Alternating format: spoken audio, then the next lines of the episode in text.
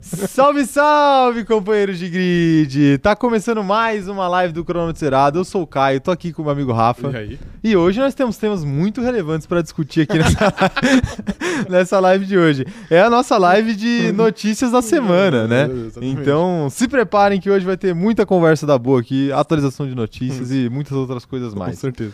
Mandar um salve pra todo mundo que tá por ali, por aqui esperando. A Laila Junqueira tá por aqui, a Tainá também, a Mariana Rodrigues, a Joyce Santos, a Luiz Esquiavo, a Vivian Paparotti, a Milena Silva, o Otávio Fernandes, tá todo mundo por aqui. É, a Bia Oliveira também tá por aqui. É, quem mais? Quem mais chegando aqui? A Luana Coutinho, a Ana Camila, a Mariana Rodrigues. Mariana já, já falei, né? Mas fala de novo aí também. Um salve, um salve duplo aí. A Adriana Krause, a Bruna Vargas. Todo mundo por aqui, ó. Alice Costas, a, Costa, a Anne, é, quem mais? O João Ricardo, tá todo mundo por aqui. A Sara Maria também, o Pedro Henrique. Um salve pra todo mundo aí Salve. que está nesta live. Isso e eu vou, vou, já vou começar dando os recados iniciais aí então, né? Manda ver. Pra gente já começar essa live aqui, que tem Isso muita aí. coisa pra gente falar. Hoje tem. Ah, meu Deus. Nada que foi. Nada, nada, nada. Se você não é inscrito no canal, aproveita e se inscreve aí e também ativa o sininho para receber as notificações e não perder nenhum vídeo e nenhuma live do cronômetro zerado. A gente espera você por aqui, então ativa o sininho aí que você recebe as notificações do YouTube.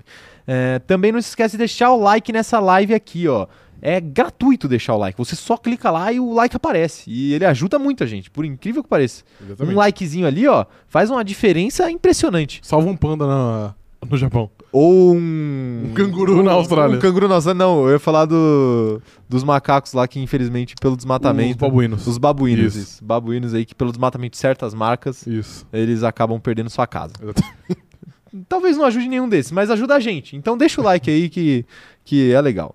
É, aproveita e segue a gente também nas nossas outras redes sociais. Tem muito conteúdo no TikTok e também no Instagram.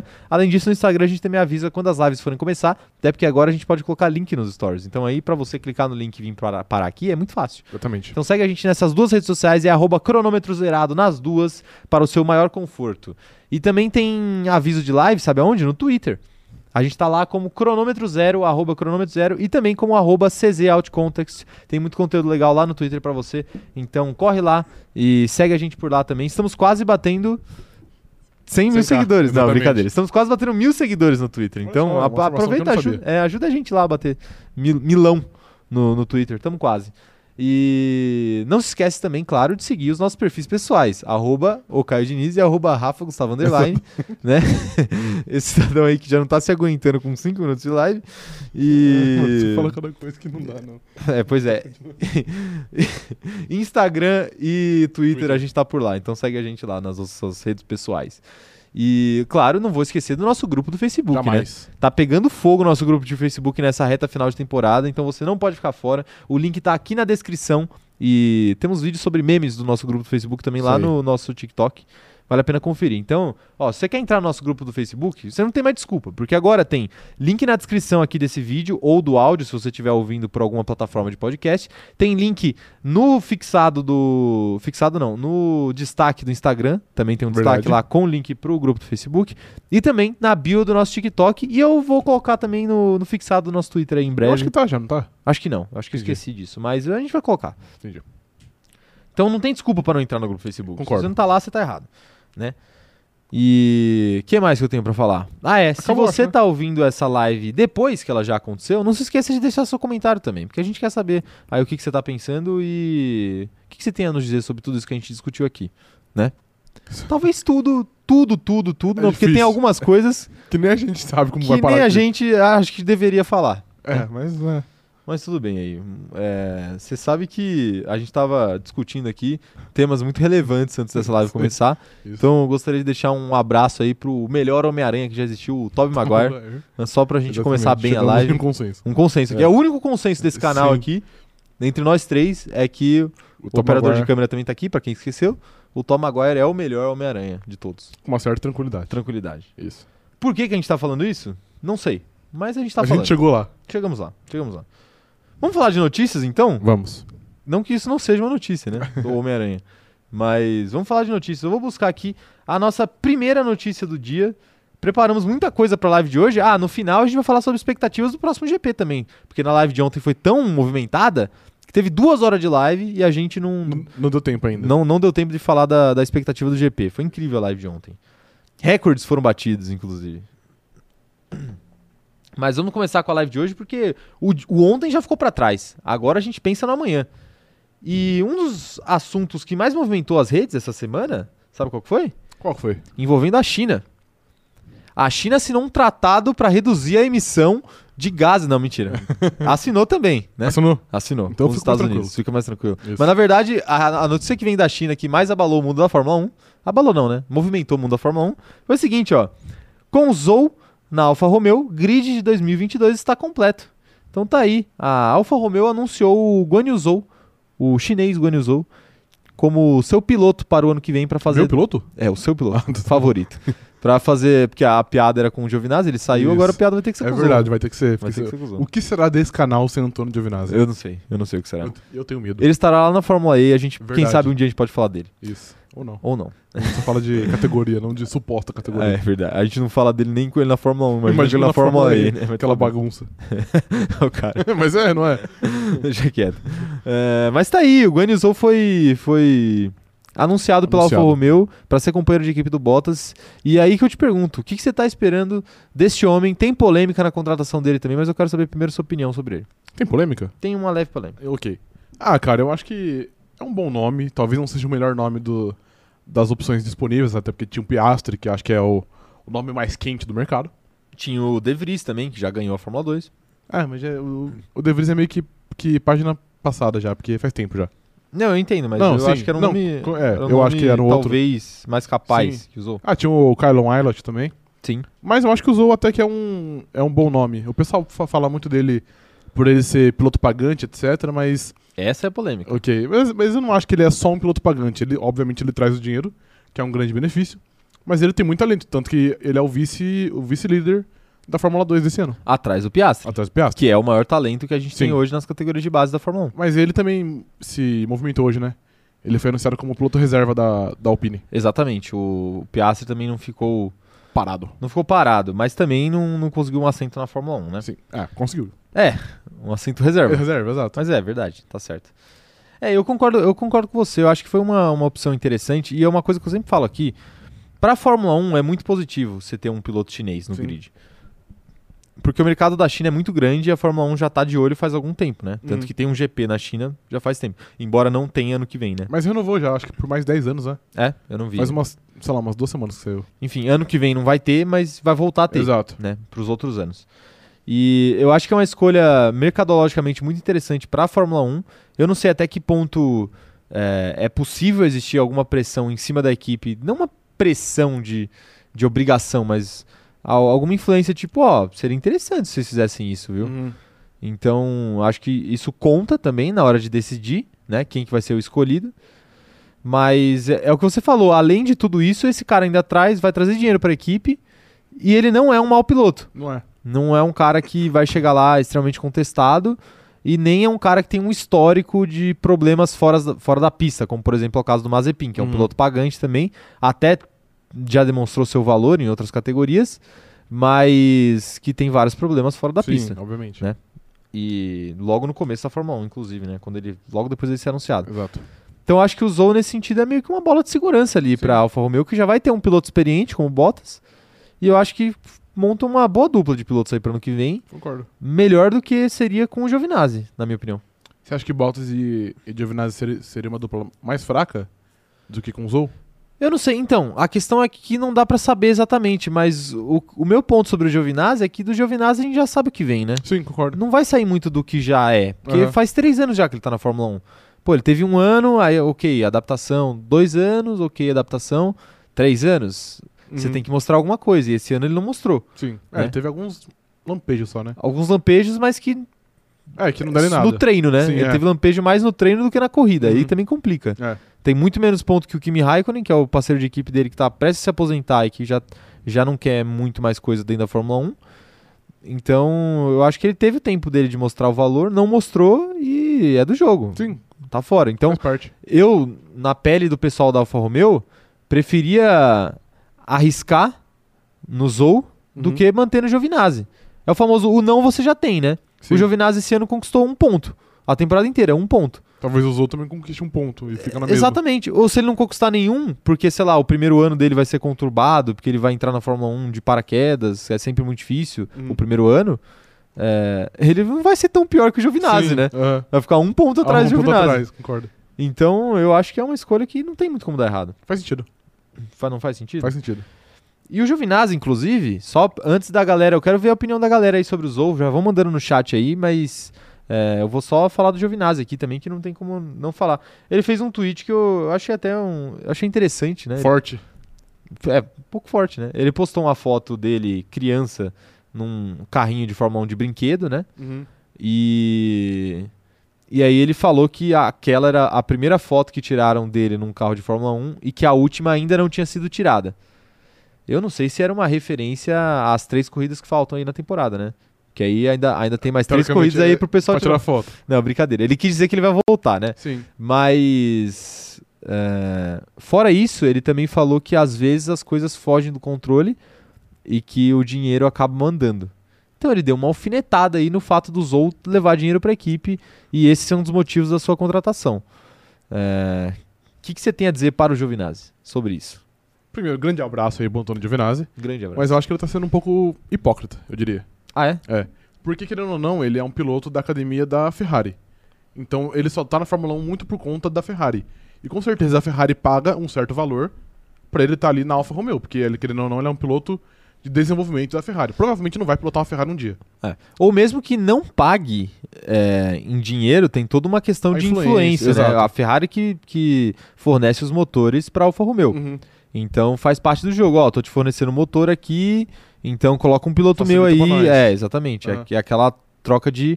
Aí o, a própria Alfa Romeo também tem como negociar. Fala, não, então vamos diminuir um valor aqui de contrato, porque eu vou colocar um piloto seu aqui. Sim. Tudo isso entra na conta, né? Uhum. Então, é, você tem razão. É, então eu acho, então eu acho que é- ele tá sendo meio, meio hipócrita, porque ele fala, ai, eu tô saindo só por conta do dinheiro, mas talvez ele tava ali por conta do dinheiro da Ferrari, da influência da Ferrari, ou qualquer outra coisa. Então cada um tem o seu trunfo, né? Sim, Então sim. faz parte. Né? O, não, dá pra, não dá pra querer questionar o Zou antes mesmo dele pisar na Fórmula Pois é. 1. Né? Porque ele tá entrando por conta de influência, sendo Sim. que o Giovinazzi tem uma, um pouco de influência também e Influência- não demonstrou Influência dentro maior da que a pista. Ferrari na Fórmula 1 não tem. Não tem, é verdade, não existe. E a parceria entre Sauber e Ferrari, né, a Alfa Romeo, que era a antiga Sauber, já também já é de uma de longa é, data. longa né? data. É, vários Acabar, pilotos aí. Acho, né? Porque agora É. vai ser com o motor Mercedes, né? Possivelmente, vai, possivelmente não, vai acabar, né? De verdade. Quero saber a opinião aí de vocês. Ah, e só pra completar também a informação, né? Pra gente não dar informação pela metade, o Giovinazzi também já anunciou que ele vai correr pela Fórmula E no que vem. Ah, a gente já tinha comentado, né? Já. Mas enfim, vai correr na Fórmula E. Você... É, é complicado o piloto ir pra Fórmula E, né? Por exemplo, a gente falou do Nick De Vries aqui. Ele ganhou a Fórmula 2, ganhou a Fórmula E e mesmo assim não conseguiu um assento na Fórmula 1. Então, assim, ele já ganhou tudo que dava pra ganhar, né? Sim. Ou qual que é o próximo passo dele? É Stock Car? É, é isso que sobra, é, é a É. Fórmula Indy. Sim. Então, assim, é complicado, né? É. Ah, Essa história de, ah, vou voltar, não é tão simples assim, né? É, então, mas é que tá. Se a Ferrari ainda continuar com ele abraçado, digamos, talvez consiga numa vaguinha, sei lá, numa Haas, daqui dois anos, por exemplo. Sim. Mas é melhor você estar na Haas na Fórmula 1 e tentar mirar algo melhor do que você estar fora da Fórmula 1 como um todo. Sim, com certeza, com certeza. Quero saber a opinião da galera aqui, ó. Gabriela Licati falando que, na opinião dela, o Zou vai ser um piloto pagante tipo o Stroll Latifi. Entregam algumas coisas e não se metem em treta. É uma boa categoria aí, né? Eu não acho, eu, porque eu acho que na Fórmula 2 ele já mostrou mais do que o Latifi tinha mostrado e do que o Stroll também tinha mostrado. É, eu, eu acho que ele tem mais potencial, Tem. de fato. E ele traz mais mídia do que esses caras também, né? Sim. São caras que. Não que isso vá fazer diferença dentro da pista, especificamente. Mas É ele. um trunfo, né? É um trunfo, é, pra própria equipe. Então, Uhum. Pra equipe é mais interessante, né? É que o caso do Stroll, por exemplo, é muito, é muito específico, né? Porque o pai dele é o dono da. Comprou literalmente É. a equipe. É o dono da equipe. Então, não faz diferença, né? Ele não vai pensar em outros fatores. Mas no caso do Latifi, por exemplo, o Zou tem o que o Latifi tem, que é o, o patrocínio, né? O fator desse O piloto pagante. o patrocínio. Só que ele tem mais, né? Que ele tem mais potencial e ele tem também todo o interesse do mercado chinês. Sim. Então, assim, não é, não é qualquer coisa, né? É um, é um, é um combo muito interessante. Sim. Então não não dá pra. Não dá pra criticar a Alfa. Romeo porque, sei lá, ah, ah, eles deveriam ter contratado o Piastri. Pô, o Piastri pode ser mais talentoso, mas tem todo esse combo, né? Sim. E não é como se fosse, ah, só pelo dinheiro. Não é, é, é tudo, é tudo. Mas uma questão, mas vocês, vocês também não acham que pode a Alpine ter segurado o Piastri, dele não deixarem eles contratar, porque querendo ou não, ele é um dos melhores talentos que tem hoje no, nas categorias de base. Será que a Alpine liberaria ele fácil assim para uma outra, né, para Ferrari no caso? Eu acho que teve uma certa. Eu acho que teve uma grande É uma influência, discussão. sim. É uma discussão. Porque, com- é, com certeza, beleza que por um lado ele poderia colocar o Piastri na Fórmula 1 já pra ele meio que se, ad- que Se adaptar, é. Mas talvez é- é- seja melhor você colocar esse cara como piloto de teste no primeiro ano de um novo regulamento e, tipo, conhece. Você não vai conhecer o carro da Fórmula 1, você vai conhecer o nosso carro que talvez você pilote no ano seguinte. É. Porque a gente, sei lá, não sei se o Ocon tem uma vida muito longa na, na Alpine ou até o Alonso. Era isso Não, que eu ia não. falar, era isso que eu ia falar. O, o Ocon até tá com um contrato longo, são mais dois anos, né? Fora Não esse. sei, não lembro. Dois ou três. Então, assim, é um contrato razoavelmente longo. Mas o Alonso é um cara que ele renovou por mais um ano. Uhum.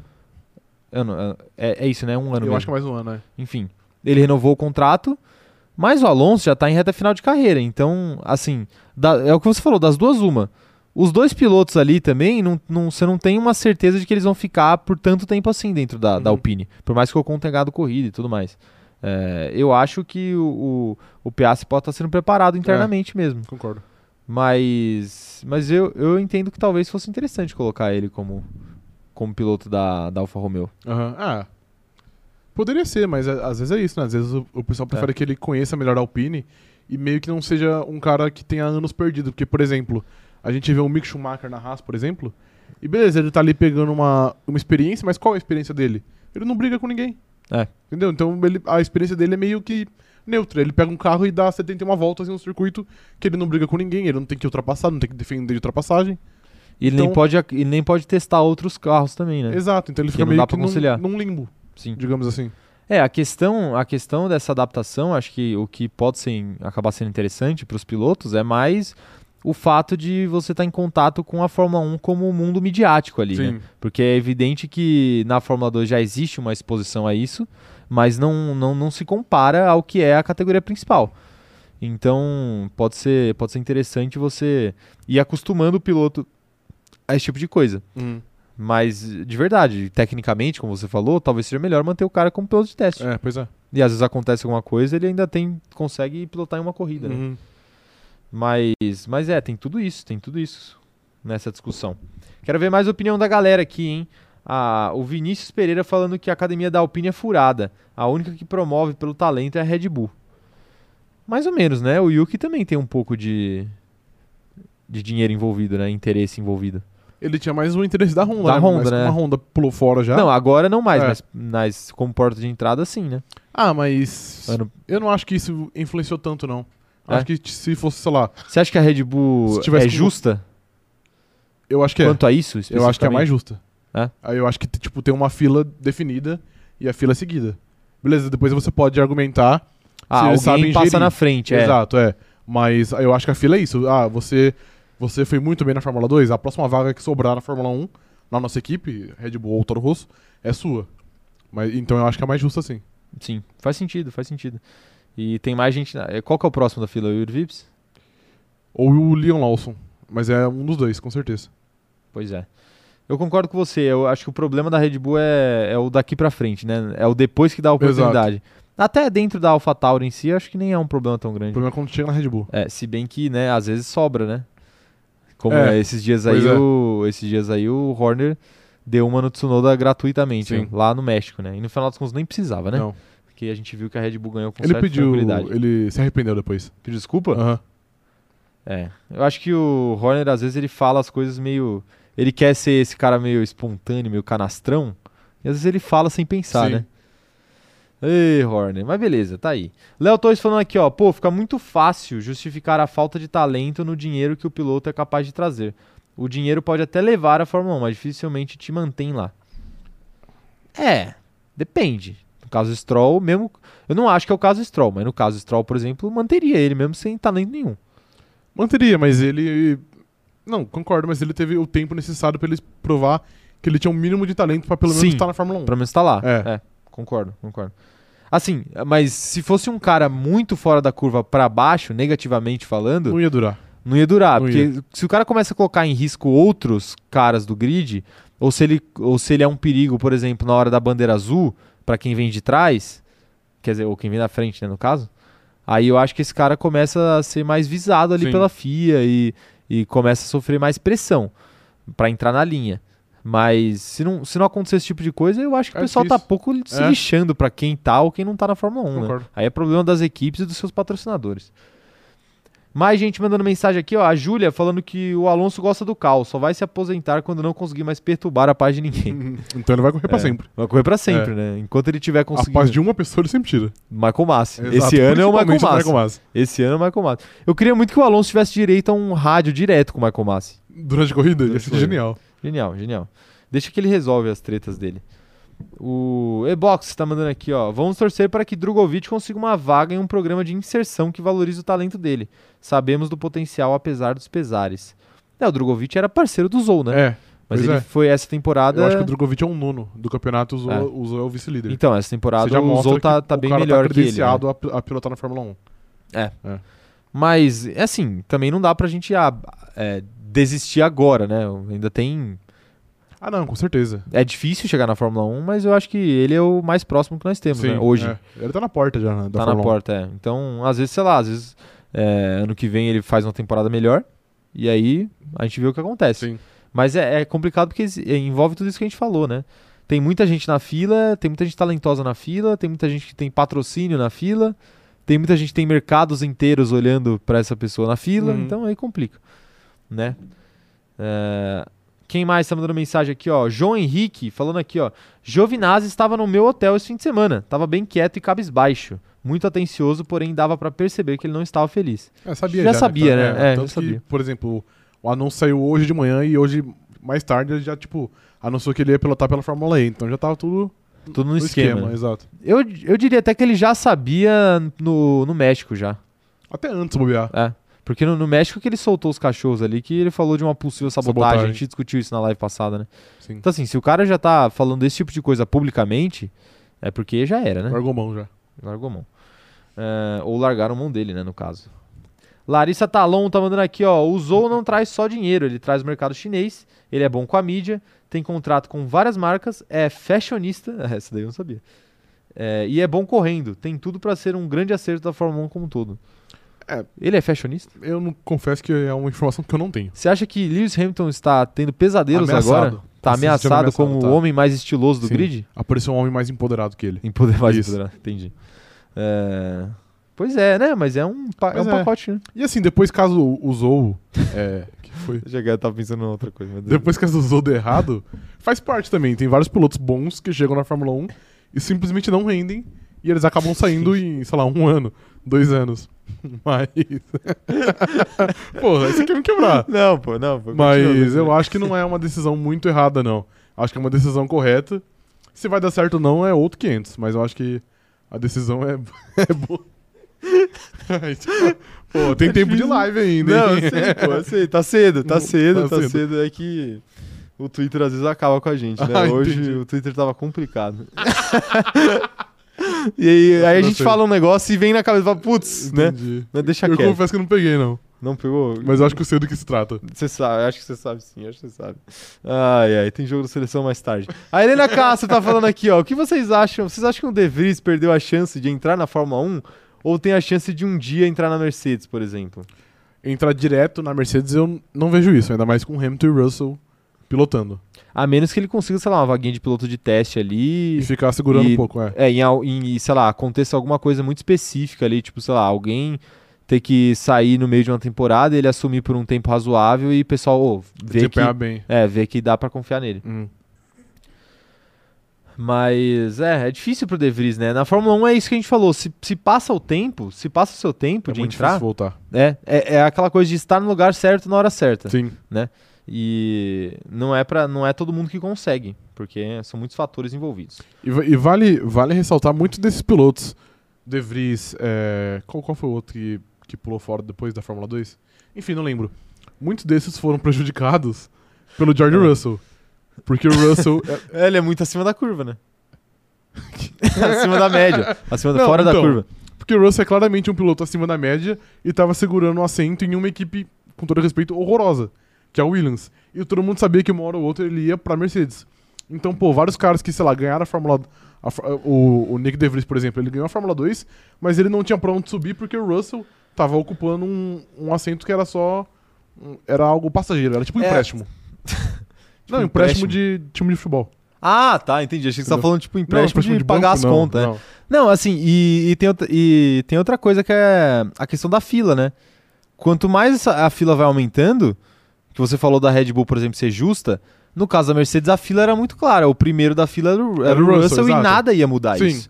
Foi justo também, mas que Foi ele justo não, também, não é. prejudica, né? Então ele tava ocupando em tese dois lugares, né? Exato. Que era o futuro na Mercedes e, o, atual atual, da Williams. o atual da Williams. Então, isso, tudo isso é, influencia.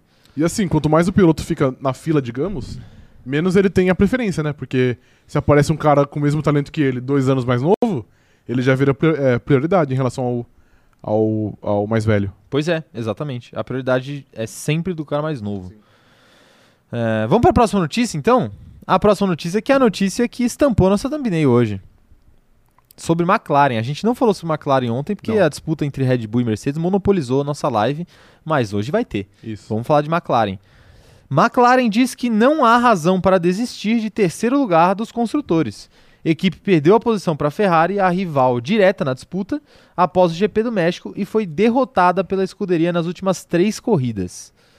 É de se preocupar, né? A situação da McLaren. Você acha que, por mais que eles estejam dizendo aqui que não há razão para desistir, você já desistiu da McLaren? Honestamente, já foi de base. Já foi de vez. já foi de base. Eu acho que não passa mais a Ferrari, não.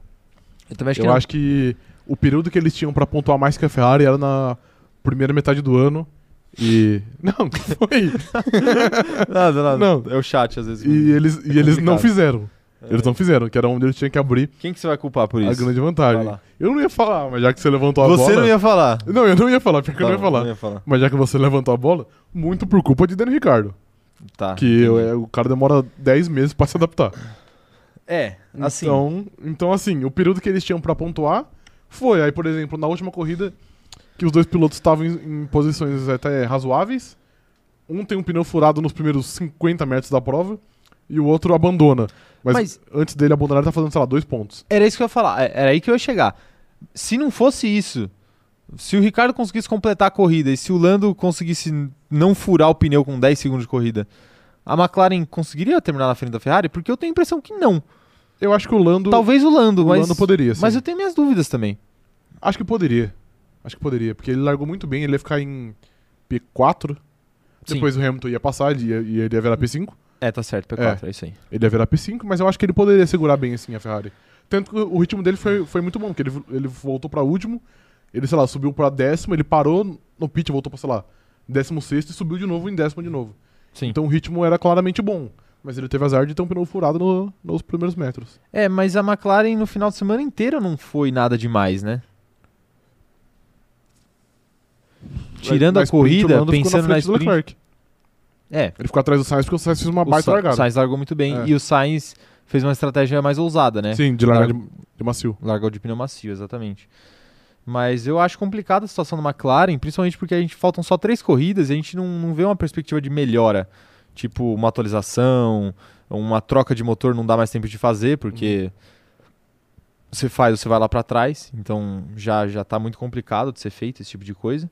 E a Ferrari veio desenvolvendo seu carro, né, na O segunda metade da temporada. Sim. E fora que a gente já falou aqui, os pilotos da Ferrari são mais consistentes, né? Entregam sempre. sido mais consistentes. Entregam Porque sempre. o Lando, que era o, o porto seguro da McLaren, nas últimas corridas tem vacilado aí um Aham. pouco, né? Então, é, não que necessariamente, não que tenha sido culpa dele todas, mas, Sim. mas enfim, foram vacilos aí que custaram pontos. Concordo. E, e o Ricardo tá num momento de oscilação muito grande, né? Ele tava, pelo menos já é alguma coisa, né? Porque é, antes, no começo da temporada, era só embaixo. Ele era con- constantemente ruim. né? Constantemente ruim. Agora ele tá oscilando. Ele Sim. faz boa- boas corridas, faz más corridas. É, ou conta com azar, como foi no Brasil. Que foi um problema de motor, não foi culpa dele. Mas é complicado pra McLaren essa situação, Sim, né? É, eu acho que, que O ano que tinha tudo pra ser meio que fácil. tranquilo, né? Com vitória, com dobradinha e tudo, não é o que tá acontecendo. É isso que vai ressaltar. Era pra ser muito fácil. Se não fosse o suposto piloto. Ah, tá bom. É. Entendi. Ah, eu quero saber a opinião da galera sobre isso aqui, ó. Luiz Esquiavo, como não foi nada demais. É, peraí. Como não foi nada demais? Lando recuperou bastante, não foi maravilhoso, mas não dá pra chamar de nada. Não, nada demais o Em resultado, relação né? pontos, é. Em relação a pontos, ele, cons- ele conseguiu um ponto. Não tô falando Sim. que o Lando fez uma, uma corrida, mas ele conseguiu um ponto só. Sim. E um ponto não é o que a McLaren precisa hoje. Precisa de muito mais, né? Sim. Porque a Ferrari tá, tá conquistando pontos. São 20 pontos agora de diferença, né? Não sei. Eu te- posso ver aqui. Eu acho que é por aí. Vamos ver. E assim, a gente sempre fala isso daqui. Quando a gente olha a disputa entre dois pilotos que estão liderando o campeonato, como é o caso de Hamilton e Verstappen, a diferença, por mais que ela seja um pouco maior em, em alguns momentos da temporada, a gente olha com mais atenção porque é mais fácil de tirar ponto entre segundo e primeiro. Porque são sete pontos que diferenciam o primeiro do segundo. Quando a gente fala de McLaren versus Ferrari, que são pilotos que ficam ali de quinto para baixo, geralmente, ou de quarto para baixo, geralmente, é, uma posição para outra, a diferença é de dois pontos. Então é muito difícil você tirar. Em uma corrida você pode tirar, sei lá, quatro pontos. Uhum. Que seja, é tipo isso, né? É. For parar pra fazer as contas. E, e de 4 em 4 são 20 pontos, É né? 21,5. 21,5 a É. diferença, né? E como é que você vai tirar de 4 em 4? Em Demora. três corridas. Ué, não tira, né? Não tira, né? A menos que você tenha muita sorte de, de uma Ferrari ficar fora dos pontos, por exemplo. Que foi o que aconteceu com o Ricardo. E não parece que vai acontecer, né? E não tem acontecido, É. né? A Ferrari não tem tido problemas de motor. Como o motor Mercedes tem apresentado, que apresentou em mais de uma situação, né? Quem Uhum. sabe o Ricardo não vai ter que trocar a unidade de potência para a próxima corrida. Pois é. E aí ele vai largar da onde? Da onde ele costuma largar? 17. Pois é, então pra, pra ele não vai fazer diferença, né? Que ele não vai passar do Q3. Mas tá bom. Ele chegou a trocar de motor recentemente? Trocou na Turquia. Na Turquia? É, mas eu acho que não era planejado, mas como o treino dele foi ruim, os caras falou: Bom, já que estamos aqui mesmo, já vamos trocar tudo. Ah, porque a galera tá Aí falando trocou. que o carro dele estava ruim, motor velho. Falei, Não, não, ah, ele mas Esses trocou caras na- trocaram agora. É. É, O o Lando- trocou no México. O Lando O trocou Lando no trocou México. no México, é. né?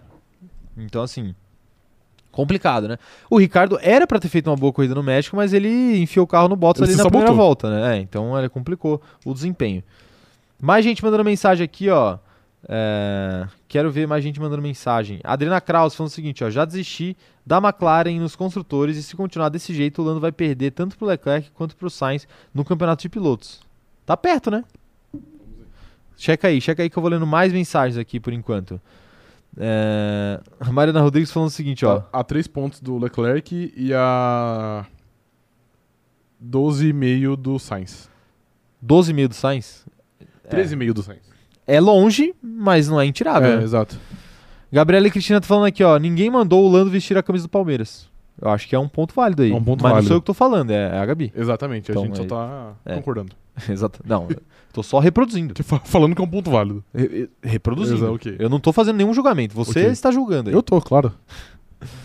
Amanda Nogueira falando o seguinte, ó, Ferrari, do jeito que tá esse ano, tá iludindo bem os tifosi pro ano que vem.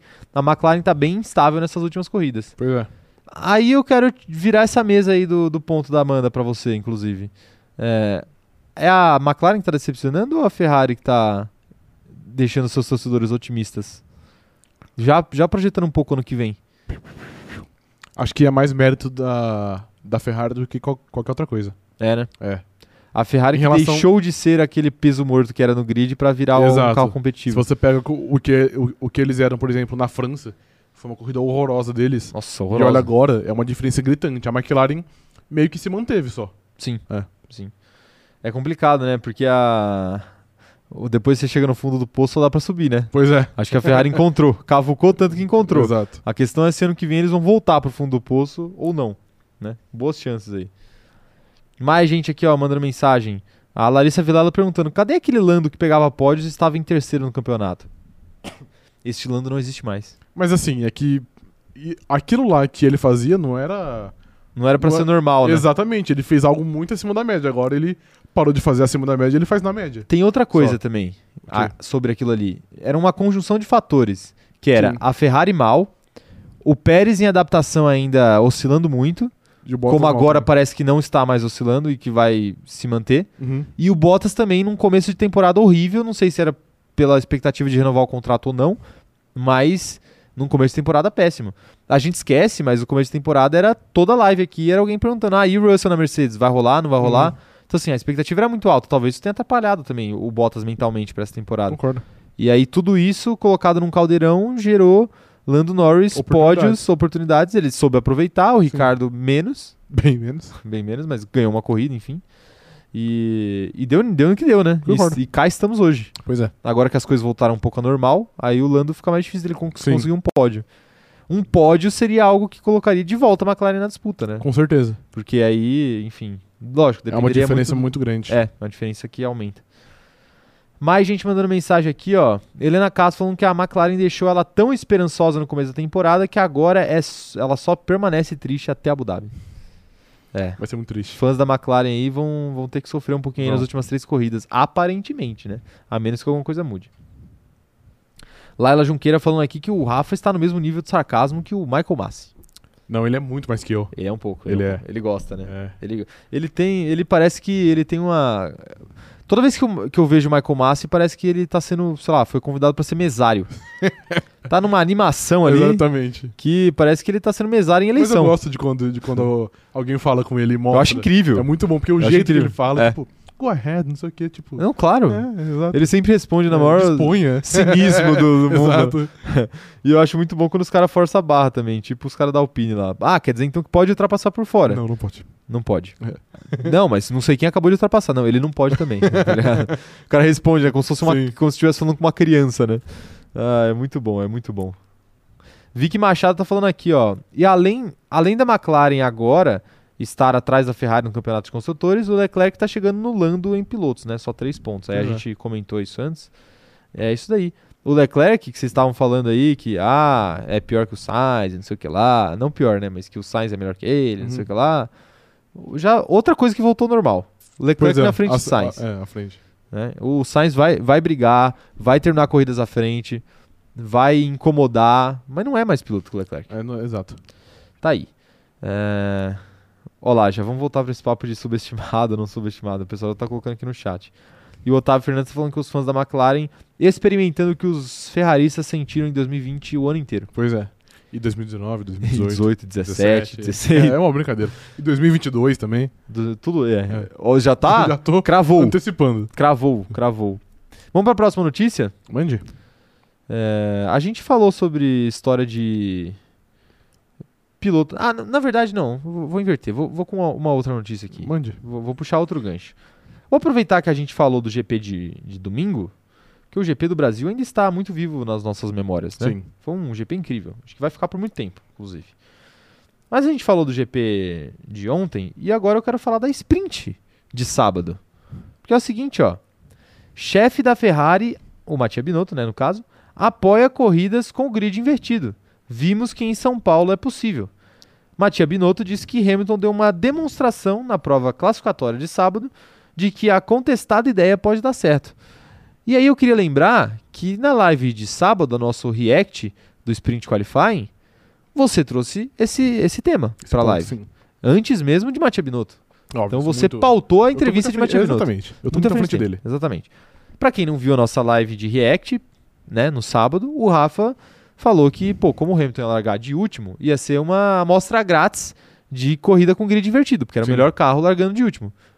E no final das contas foi isso que a gente viu, né? A gente viu uma- um sábado espetacular, que vai ser lembrado aí, né? Porque em 24 voltas o Hamilton ganhou 15 posições. Uhum. E o Mattia Binotto tá falando justamente isso, que é, o Hamilton demonstrou que é possível. Pois e é. aí eu te pergunto, você acha que essa experiência é, de fato foi positiva e vai fazer alguma diferença na cabeça dos comissários da FIA pro ano que vem? Eu acho que foi positivo e eu acho que com certeza colocou uma dúvida. Não tô falando que vai ter ou, ou não vai ter, mas eu acho que é algo que pode entrar em discussão. Normalmente, quando é o, o- o grid invertido da Fórmula 2, por exemplo, não é você pegar o pole e colocar ele em vigésimo. Você pega o pole e coloca ele em décimo e o décimo primeiro e por aí vai. Então, no- nesse caso, vamos Você inverte só os 10 primeiros. Exato, é, porque senão também é muita sacanagem você colocar o pior carro do grid, do grid e premiar ele com a primeira, com a primeira colocação. Sim. Deixar ele possivelmente vencer, vencer, vencer uma corrida. Então eu acho que sim, eu acho que é uma discussão que pode ser muito, muito legal. Porque, por exemplo, no, no sábado, o, o Verstappen seria o décimo e o, e o primeiro seria o Alonso. Seria legal ver o É. Alonso liderando uma a prova. diferença en- entre esses carros não é tão grande. É grande, mas não é tão grande entre uma Haas e uma Red Bull, por exemplo. Sim, sim. Então pode ser que o. A tendência é que o Verstappen passe, é, mas pode ser que não passe. E como seria, por exemplo, em Mônaco? Será que o, que o carro mais lento tem a coragem, às vezes, necessária pra conseguir passar em Mônaco? Sim. Então eu acho que, que pode, é, pode ser uma experiência mais, mais interessante que pode ser mais estudada pela Fórmula 1. E outra, a gente teria a chance ainda de ter algumas situações extremamente nostálgicas, né? Você falou do Alonso. Imagina que legal que não ia ser ver o Alonso largando da pole. Pois é. Por mais que seja uma sprint, mas largando da primeira colocação. Porque ele é um cara que a gente sabe que tem capacidade de fazer coisas é, acima da média no braço, Uhum. ali, única e exclusivamente. Então será que ele conseguiria levar o carro a 24 voltas? Não é, não é tantas, não são tantas voltas, né? Talvez consiga. se Poderia gerar algum- uma briga ali. uma série de eventos, né? Poderia gerar uma briga com o Verstappen da vida ali gigantesca, né? Exato. Então seria algo legal de ver. Ou, por exemplo, um Kimi Raikkonen, né, que agora ele vai se aposentar, né? Não vai ter essa oportunidade. Mas se ele, se ele conseguisse a décima colocação, que não é algo impossível pra ele, ali de, é difícil, mas não é impossível, Hum. é, será que ele conseguiria se manter ali em primeiro, ou pelo menos conseguir um, um pódio da sprint? Seria uma experiência legal, né? Sim, Então eu acho que a Fórmula 1 tem que ficar de olho eu mesmo. acho também. Mas eu ainda acho que a sprint não pode ser em todas as corridas. Ah, sim, não Tem pode. que ser, sei lá, em um quarto, um quinto do ano. É, vai ser mais. Eles estão planejando aí dois terços, né? Dois terços? Foi o que eles anunciaram, né? A gente leu essa notícia aqui, inclusive, um mês atrás, sei lá. Sério? Não lembro disso. Era papo de dois terços. Eu sou contra. então. E, mas é, agora já era. Agora já está definido para ano que vem. Quero, quero saber o chat aí. O que, que o chat achou? Pra mim, a Fórmula 1 tem que aproveitar que caiu no colo dela, né? Essa, essa experiência. Ah, quem mais tá mandando mensagem aqui? O Lucas falando o seguinte: ó, essa ideia de grid invertido não pode gerar um tempo de classificação fake? Então, Lucas, poder pode. Mas a questão é a seguinte: no caso da, da sprint com o grid invertido, o, o que seria feito? É, os tempos valeriam para a corrida. Então, seria mais ou menos como é hoje. O qualifying definiria a posição de grid para a corrida. E aí a sprint seria uma forma de, de ceder pontuação. Então, não seriam pontos só para os três primeiros. Seria, sei lá, eles dariam ponto para os cinco primeiros e, e deixariam eles, eles se resolverem lá. E aí depois, no, no domingo, o grid voltaria ao normal. Isso. Justamente para evitar isso que você tá falando. Senão, E a pontuação também da. senão Da o pessoal ia fazer o pior tempo de propósito. A pontuação também da, da sprint seria reduzida. Por exemplo, ganhar a sprint é similar a, sei lá, ficar em sexto na, na corrida normal, digamos. Isso, isso. Pra dar algum incentivo da galera da galera querer, né, ganhar a corrida. Mais gente mandando mensagem aqui, ó. Aline Dias falando o seguinte: será que tem chance do Kimi fazer igual o Alonso, aposentar e voltar? Já fez, né? Já fez, é. Acho difícil ele fazer de novo. De, novo, não. A, a volta dos que não foram pela terceira vez. É, acho que agora já foi. É. Até, até pelo estágio que ele tá, já tem uma idade mais avançada. Sim. Então acho que não é algo que ele tem em mente. Ele não tem mais essa ambição, não. É, eu também acho que não. E, e você falou, a Aline falou do Alonso. Até se a gente comparar com o Alonso, dá pra ver o Alonso como um cara mais mais interessado até, Sim. né? Na- nas corridas e tudo mais. Você vê que ele, ele reclama de ele reclama de decisão de Michael Massi, ele, ele entra em briga com a FIA, ele defende uma posição do, eh, do Hamilton como se a vida dele dependesse daquilo, porque ele sabe que o Ocon precisava daquilo para ganhar a corrida. Uhum. Então a gente tá vendo um Alonso motivado, né, a correr Sim. pela Fórmula 1. Então ele vai lá e renova o contrato e você fala, não, eu vejo até ele continuando mais do que um ano só, né? Ainda mais ah, dependendo de como o carro da Alpine vai ficar pro ano que vem. Sim. E fora isso, o Kimi também tem o, o segundo pior carro do grid, né? E aí é difícil até você cobrar a motivação dele. Ele É que eu acho até que entregou números razoáveis com esse carro aí. Sim, bem mais do que deveria. E então eu vejo o Alonso um cara em outra, outro, outro lugar. A cabeça dele tá em outro lugar. Concordo. É, o Gabriel Avelino tá mandando aqui, ó. É, é, ele tá fez aquela pergunta do, do grid invertido e a gente e a gente já respondeu aqui, se eu não me engano. É, sprint com grid normal e corrida principal com os oito com os oito primeiros invertidos. Não, teria, não, não- acho que não poderia ser exatamente igual na Fórmula 2, né? Eles teriam Ah, que fazer ser. alguma adaptação. Eu acho que é um, que é um bom esquema. É? Você faz, você faz pontuação na corrida principal pros 10 primeiros e inverte os 8 da, da sprint e só pontua 8 também na sprint. Ah, entendi. Bom, pode ser, mas aí não, não manteria pro domingo.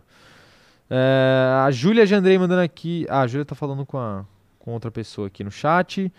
É, a Amanda Nogueira falando que o Kimi tá ali mais pra passar o tempo e pilotar um carrão. o, Alonso é, o Alonso é apaixonado por Fórmula 1. Acho que os dois são, mas o. Mas de fato, o Kimi ali. Estágios diferentes. É, o Kimi já, já passou um pouco do tempo.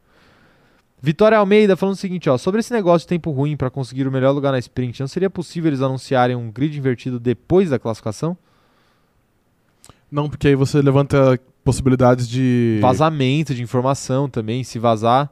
E de favorecimento. Tipo, É. por que só inverter os seis primeiros? É porque, sei lá, a Mercedes tá na pole? É. Entendeu? Então você levanta esse, esse argumento. E tem uma outra questão também, comercialmente é um tiro no pé, não tem como fazer. Exato. Porque você precisa reservar um tempo de transmissão, de grade na, na televisão para encaixar uma sprint. Sim. Por exemplo, a Band transmitiu a sprint para o Brasil inteiro. Então, como é que a Band ia fazer para encaixar uma corrida de 40 minutos no meio da programação de sábado, um- sabendo um dia antes Aham. que ia acontecer, né? Porque em geral treino livre não costuma ser transmitido. Esse- essa semana foi, né? Porque era o GP do Brasil, mas em geral treino livre não costuma ser transmitido na Só TV em- aberta. É, só TV fechada. Então é, é difícil também para para conciliar isso. Não tem como tem que ser algo planejado e anunciado com antecedência. Não tem como fazer em cima da hora. Sim. Mais gente aqui mandando mensagem. A Luiz Esquiavo falando que pilotaram, eh, pilotar na Fórmula 1 virou um programa de fim de semana do Kimi. Não é mais um trabalho.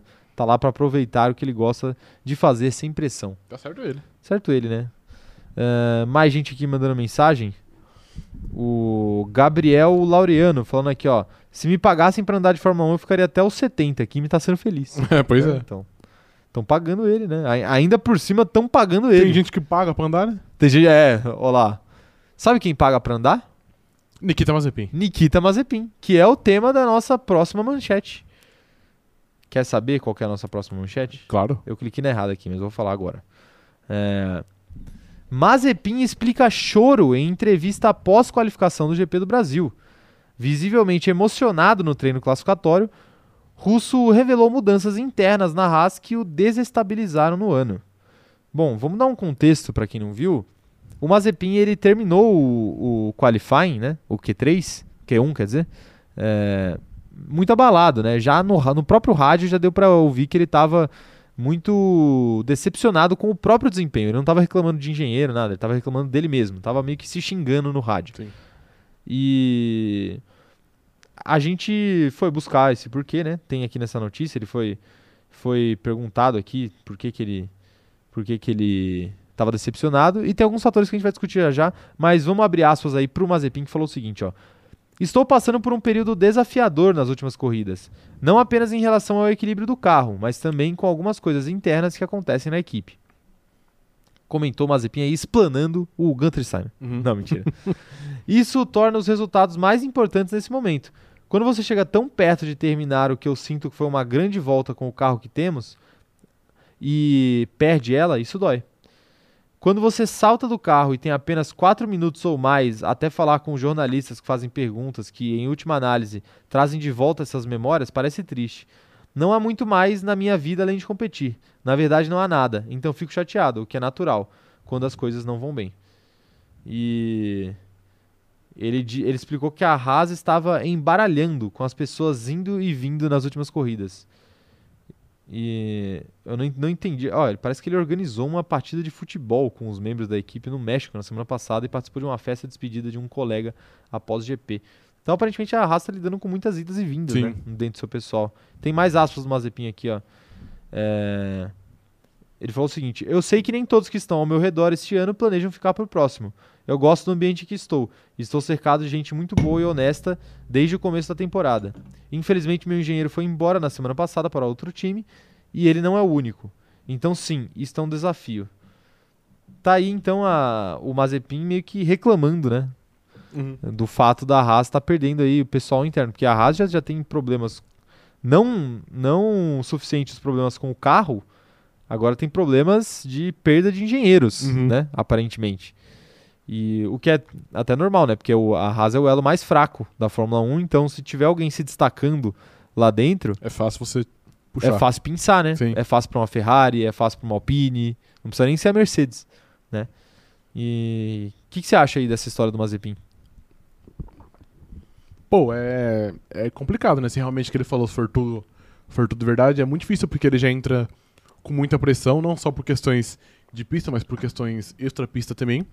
E além de. Então, ao, invés da Haas dar um ambiente pra ele mais estável, que ele possa se adaptar, entender bem, ele tá sempre pre- sob, é, sob pressão, sob mudança, ele nunca sabe qual é o dia de amanhã, então pra ele é sempre parece ser mais complicado. Ele não Até- sabe quem é, quem é o cara que vai fazer a estratégia dele amanhã, Pois é, quem que vai ajustar o carro dele com ele no dia seguinte. É ele não sabe se pode, isso. se pode confiar, né? É. É. É verdade, porque aí, se, aí o cara vai sair pra outra equipe e vai levar tudo. É. Beleza que é a Haas, né? É, mas mesmo assim. É. E além da falta de, de suporte que ele tem, né? Que claramente ele é o piloto 2 e o e o Mazepin não, o Schumacher, é o piloto 1 um e tem um tratamento privilegiado, entre aspas. É, e tem uma outra coisa interessante que, você até que descobriu aí, não, não sei como, enfim, mas que era o. Que ele, acho que ele falou, né? Que ele, Falou, tinha, é. ele tinha aprendido a. a o circuito de Interlagos por vídeos no É. YouTube, né? Que ele falou que ele nunca pilotou lá e nem, tipo, nem, nem em simulador. Ele nunca pilotou lá nem em simulador. Então, era uma pista totalmente nova. Então ele teve que ficar entrando no YouTube pra ver onde, tipo, ah, aqui tem uma elevação, essa zebra aqui talvez eu possa ir, talvez não.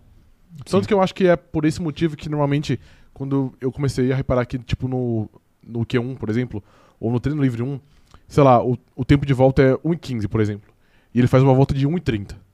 Mas eu acho tá- que ele vai bem devagar, porque ele vai, tipo, pra É. realmente aprender a pista. Tipo, caralho, aqui é alto, pô, aqui tem uma elevação, aqui tem um, um, um bump. Sim. Então acho que ele vai realmente aprendendo na marra. Sim, sim. É, a gente já falou disso daqui antes, já falou no sábado, inclusive, né? Que o Mazepin ele não, não tem acesso ao simulador, porque a Haas não tem um simulador e o Mick Schumacher tem acesso ao simulador porque ele é um piloto Ferrari, então ele pode usar o simulador, simulador da Ferrari.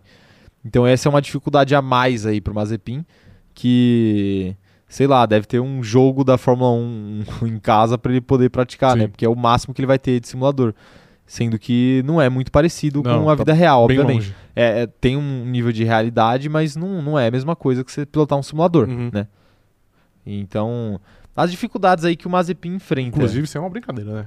Não, a Haas não a Haas não ter- tem como pagar um simulador pra esse cara, é uma brincadeira. E outra, aluga o simulador, sei lá, faz uma parceria com alguém pra ele poder pilotar, não precisa ter o simulador Sim. de fato, né? Porque não é possível, todo mundo tem. O Ricardo pediu pra botar um simulador na casa dele e no dia seguinte a McLaren foi lá e colocou. Uhum. Pô, e, e- a Haas não consegue Pois é. conversar com alguém e pegar um simulador emprestado, Prestado. né, por 30 minutos pro cidadão fazer 10 voltas, Sim. é complicado, né? Uhum. Ô, Haas. A Haas é complicado. É... a Joyce Santos aqui tá dando risada que ela tá imaginando ele vendo vídeo aula de Interlagos. e, tá, e tá dando risada aqui. Quem sabe a gente não faz uma vídeo aula pro Mazepin? né? Vamos. Vamos ensinar o Mazepin a pilotar a Fórmula 1. Certeza que ele assiste o vídeo do Rosberg lá. É, assiste. É, assiste, com como virar certeza. mestre no, no- na pista. Exatamente, não o, tem jeito. O melhor, o melhor vídeo da internet, os melhores são, são dos, É do verdade. Rosberg. É muito detalhado. Muito detalhado. É. Ele para e vai explicando ali Sim. passo a passo. Eu tenho certeza absoluta que ele, Ele assiste? que ele assistiu esse, esse de Interlagos especificamente. Pô, o cara foi ver videoaula no YouTube. É verdade. Você acha que não vai ver o do Pô, Rosberg? é. a aula de um campeão mundial. Deixou um comentário lá agradecendo o Rosberg. Obrigado, amigo. É, Valeu. Um amigo, amigo. valeu, Rosberg. Talvez ele até tenha mandado um direct pro Uhum. Rosberg ali. Verificado, fala com verificado. né? É, é verdade. Quero ver mais gente mandando, mandando mensagem aqui, ó. O. O Mário Neto tá mandando. Ô, Mário, vamos fazer. Ó, vamos conversar o seguinte, hein? Tem gente nova chegando no canal, então vamos falar o seguinte. Não flodem o chat com mensagem repetida, hein? Não flodem o chat que a gente vai é, ignorar ou até banir. Porque O nós- sanguinário do banir Ban por tempo indeterminado, porque Exatamente. o sanguinário do Ban tá aqui maluco. Mas é o seguinte, ó. Ele, ele perguntou sobre o Leclerc, a gente já falou sobre isso, a gente já falou sobre McLaren. é, então, quando a live acabar, você volta um pouquinho aí e, e escuta a parte que a gente fala sobre isso. Mas sim, respondendo a pergunta, Leclerc pode brigar pelo P5 no Campeonato de Pilotos. Até, até porque ele está aí pou, pouquíssimos pontos do Lando e a gente já falou que a McLaren está em queda e a Ferrari está em ascensão. Concordo. Então tem tudo para acontecer aí. Mais gente mandando mensagem aqui sobre Mazepin. É, o, a Adriana Kraus falando que essa temporada tá louca demais, que ela tá sentindo pena até do Mazepin. Pois Pois é. é, você viu? É, Nessa ele tá. Inclusive, posso dar um crédito aqui, aqui pra ele? Dê até dois. Mazepin fez a melhor ultrapassagem do GP do Brasil desse ano. É verdade, a belíssima dele no ultrapassagem. Schumacher foi muito bonita. Ele foi muito arrojado, Foi. ousado, Pois é, agressivo, no Foi. bom sentido. isso. Enfiou o carro ali na, na primeira curva Mandou e muito bem, passou por na marra dentro mesmo. passou na marra, É. é. E não é normal ele terminar na frente do Mick, né? Pois é. Às vezes ele termina até tomando. Em Austin ele tomou muito tempo do Sim, Mick, tomou muito tempo. né? Então. E ele aprendeu a pista pelo YouTube, hein? Imagina se dá um simulador na mão desse garoto aí. Campeão mundial. Não tem jeito. Ele ia, ia terminar na frente do Giovinazzi. Ia. que tem acesso ao simulador. É, mais gente aqui mandando mensagem. O Gabriel Avelino falando que o pai dele podia arranjar um simulador pra ele, né? O cara tem grana sobrando. Ah, mas eu não sei como é que funciona assim. Não sei se meros mortais têm acesso aos simuladores. É, também confesso que. Mas o, mas o ponto é, É, válido, né? Pô, o pai do Mas, pô, Mazepin. Pô- Põe uma grana extra aí. mas, pô, ele já põe tanto dinheiro. Não é, É possível verdade. que sobra uns, uns 50 mil reais pra comprar um simulador, velho. Não é possível. É, tem que ver, tem que ver isso daí. Essa história do simulador é, é complicada. A Haas tá guardando todo o dinheiro pra fazer um carro foda Entendi. Tem pra ficar em nono no campeonato. Entendi. É, é isso que o FFT tá falando aqui, ó. Vocês acham que a Haas pode estar economizando pro próximo ano? Pô, mas Talvez. economizar em um simulador é tipo. Não, tem economia que eu acho que é é tipo demais economizar também, em né? água, tá ligado? É o básico pra, um, pra uma equipe de Fórmula 1. É, eu, eu acho que tem economia que é que passa do ponto, mas eu não acho impossível não eles terem falado pro Mazepin, falar o seguinte, ô Mazepin, essa temporada, ô, e pro Schumacher também, por consequência, falar pros caras o seguinte, ô, essa temporada, esqueçam, essa Uhum. temporada a gente só vai é, entrar na pista porque tem que, tem que entrar, porque se a gente pudesse nem, nem correr, a gente nem corria, né? Uhum. Então aproveitem aí para se acostumar com se acostumar com o ambiente, com a rotina de um piloto de Fórmula 1, já que os dois são calouros, Sim, mas não não imaginem nada. E é isso que tá acontecendo, né? concordo. E vamos ver ano que vem se a Haas consegue ser minimamente competitiva, né? Minimamente. Tentar conseguir um ponto. Um ponto a cada cinco corridas tá ótimo já. Tá- Pô, tá. Não, tentar conseguir, não que vai pontuar. é, sim, sim. Só pra brigar por Perigar. pontos. Exatamente. perigar conseguir um ponto, porque, pô, né? Não faz nada, Haas. Impressionante. É, a Anália tá mandando aqui, ó. O Pietro é piloto reserva da Haas e tem um simulador em casa. Acho que o Mazepin tem condições de ter um, já que ele banca a equipe. O Pietro tem um simulador em casa? Não sei se tem. É que, tipo, tem uma diferença entre um, simu um realmente um simulador É. e você ter três pedais, um volante e uma caixa de marcha. É, exatamente, diferente. Então, exatamente. acho que. Não sei se ele realmente tem um simulador em casa. É, vamos, vamos colocar em outras palavras também, que é o seguinte: e- esses, esses cockpits que vocês veem, por exemplo, streamer jogando, tipo aquele volante do PlayStation, por exemplo, isso daí não é um simulador de fato. É um. É um layout. É um. Simulador de simulador. Isso, é um simulador de simulador. É, é um passinho atrás, né? Exatamente. É um passinho atrás. Porque não tem uma, uma série de coisas. Por exemplo, o- a gente leu uma notícia aqui um tempo atrás que falava sobre o peso que era o peso dos pedais do Max Verstappen, né? Que era um peso absurdo, Verdade. era uns 100 quilos, né? Sim. Que ele tinha que fazer de força para poder empurrar o pedal do freio.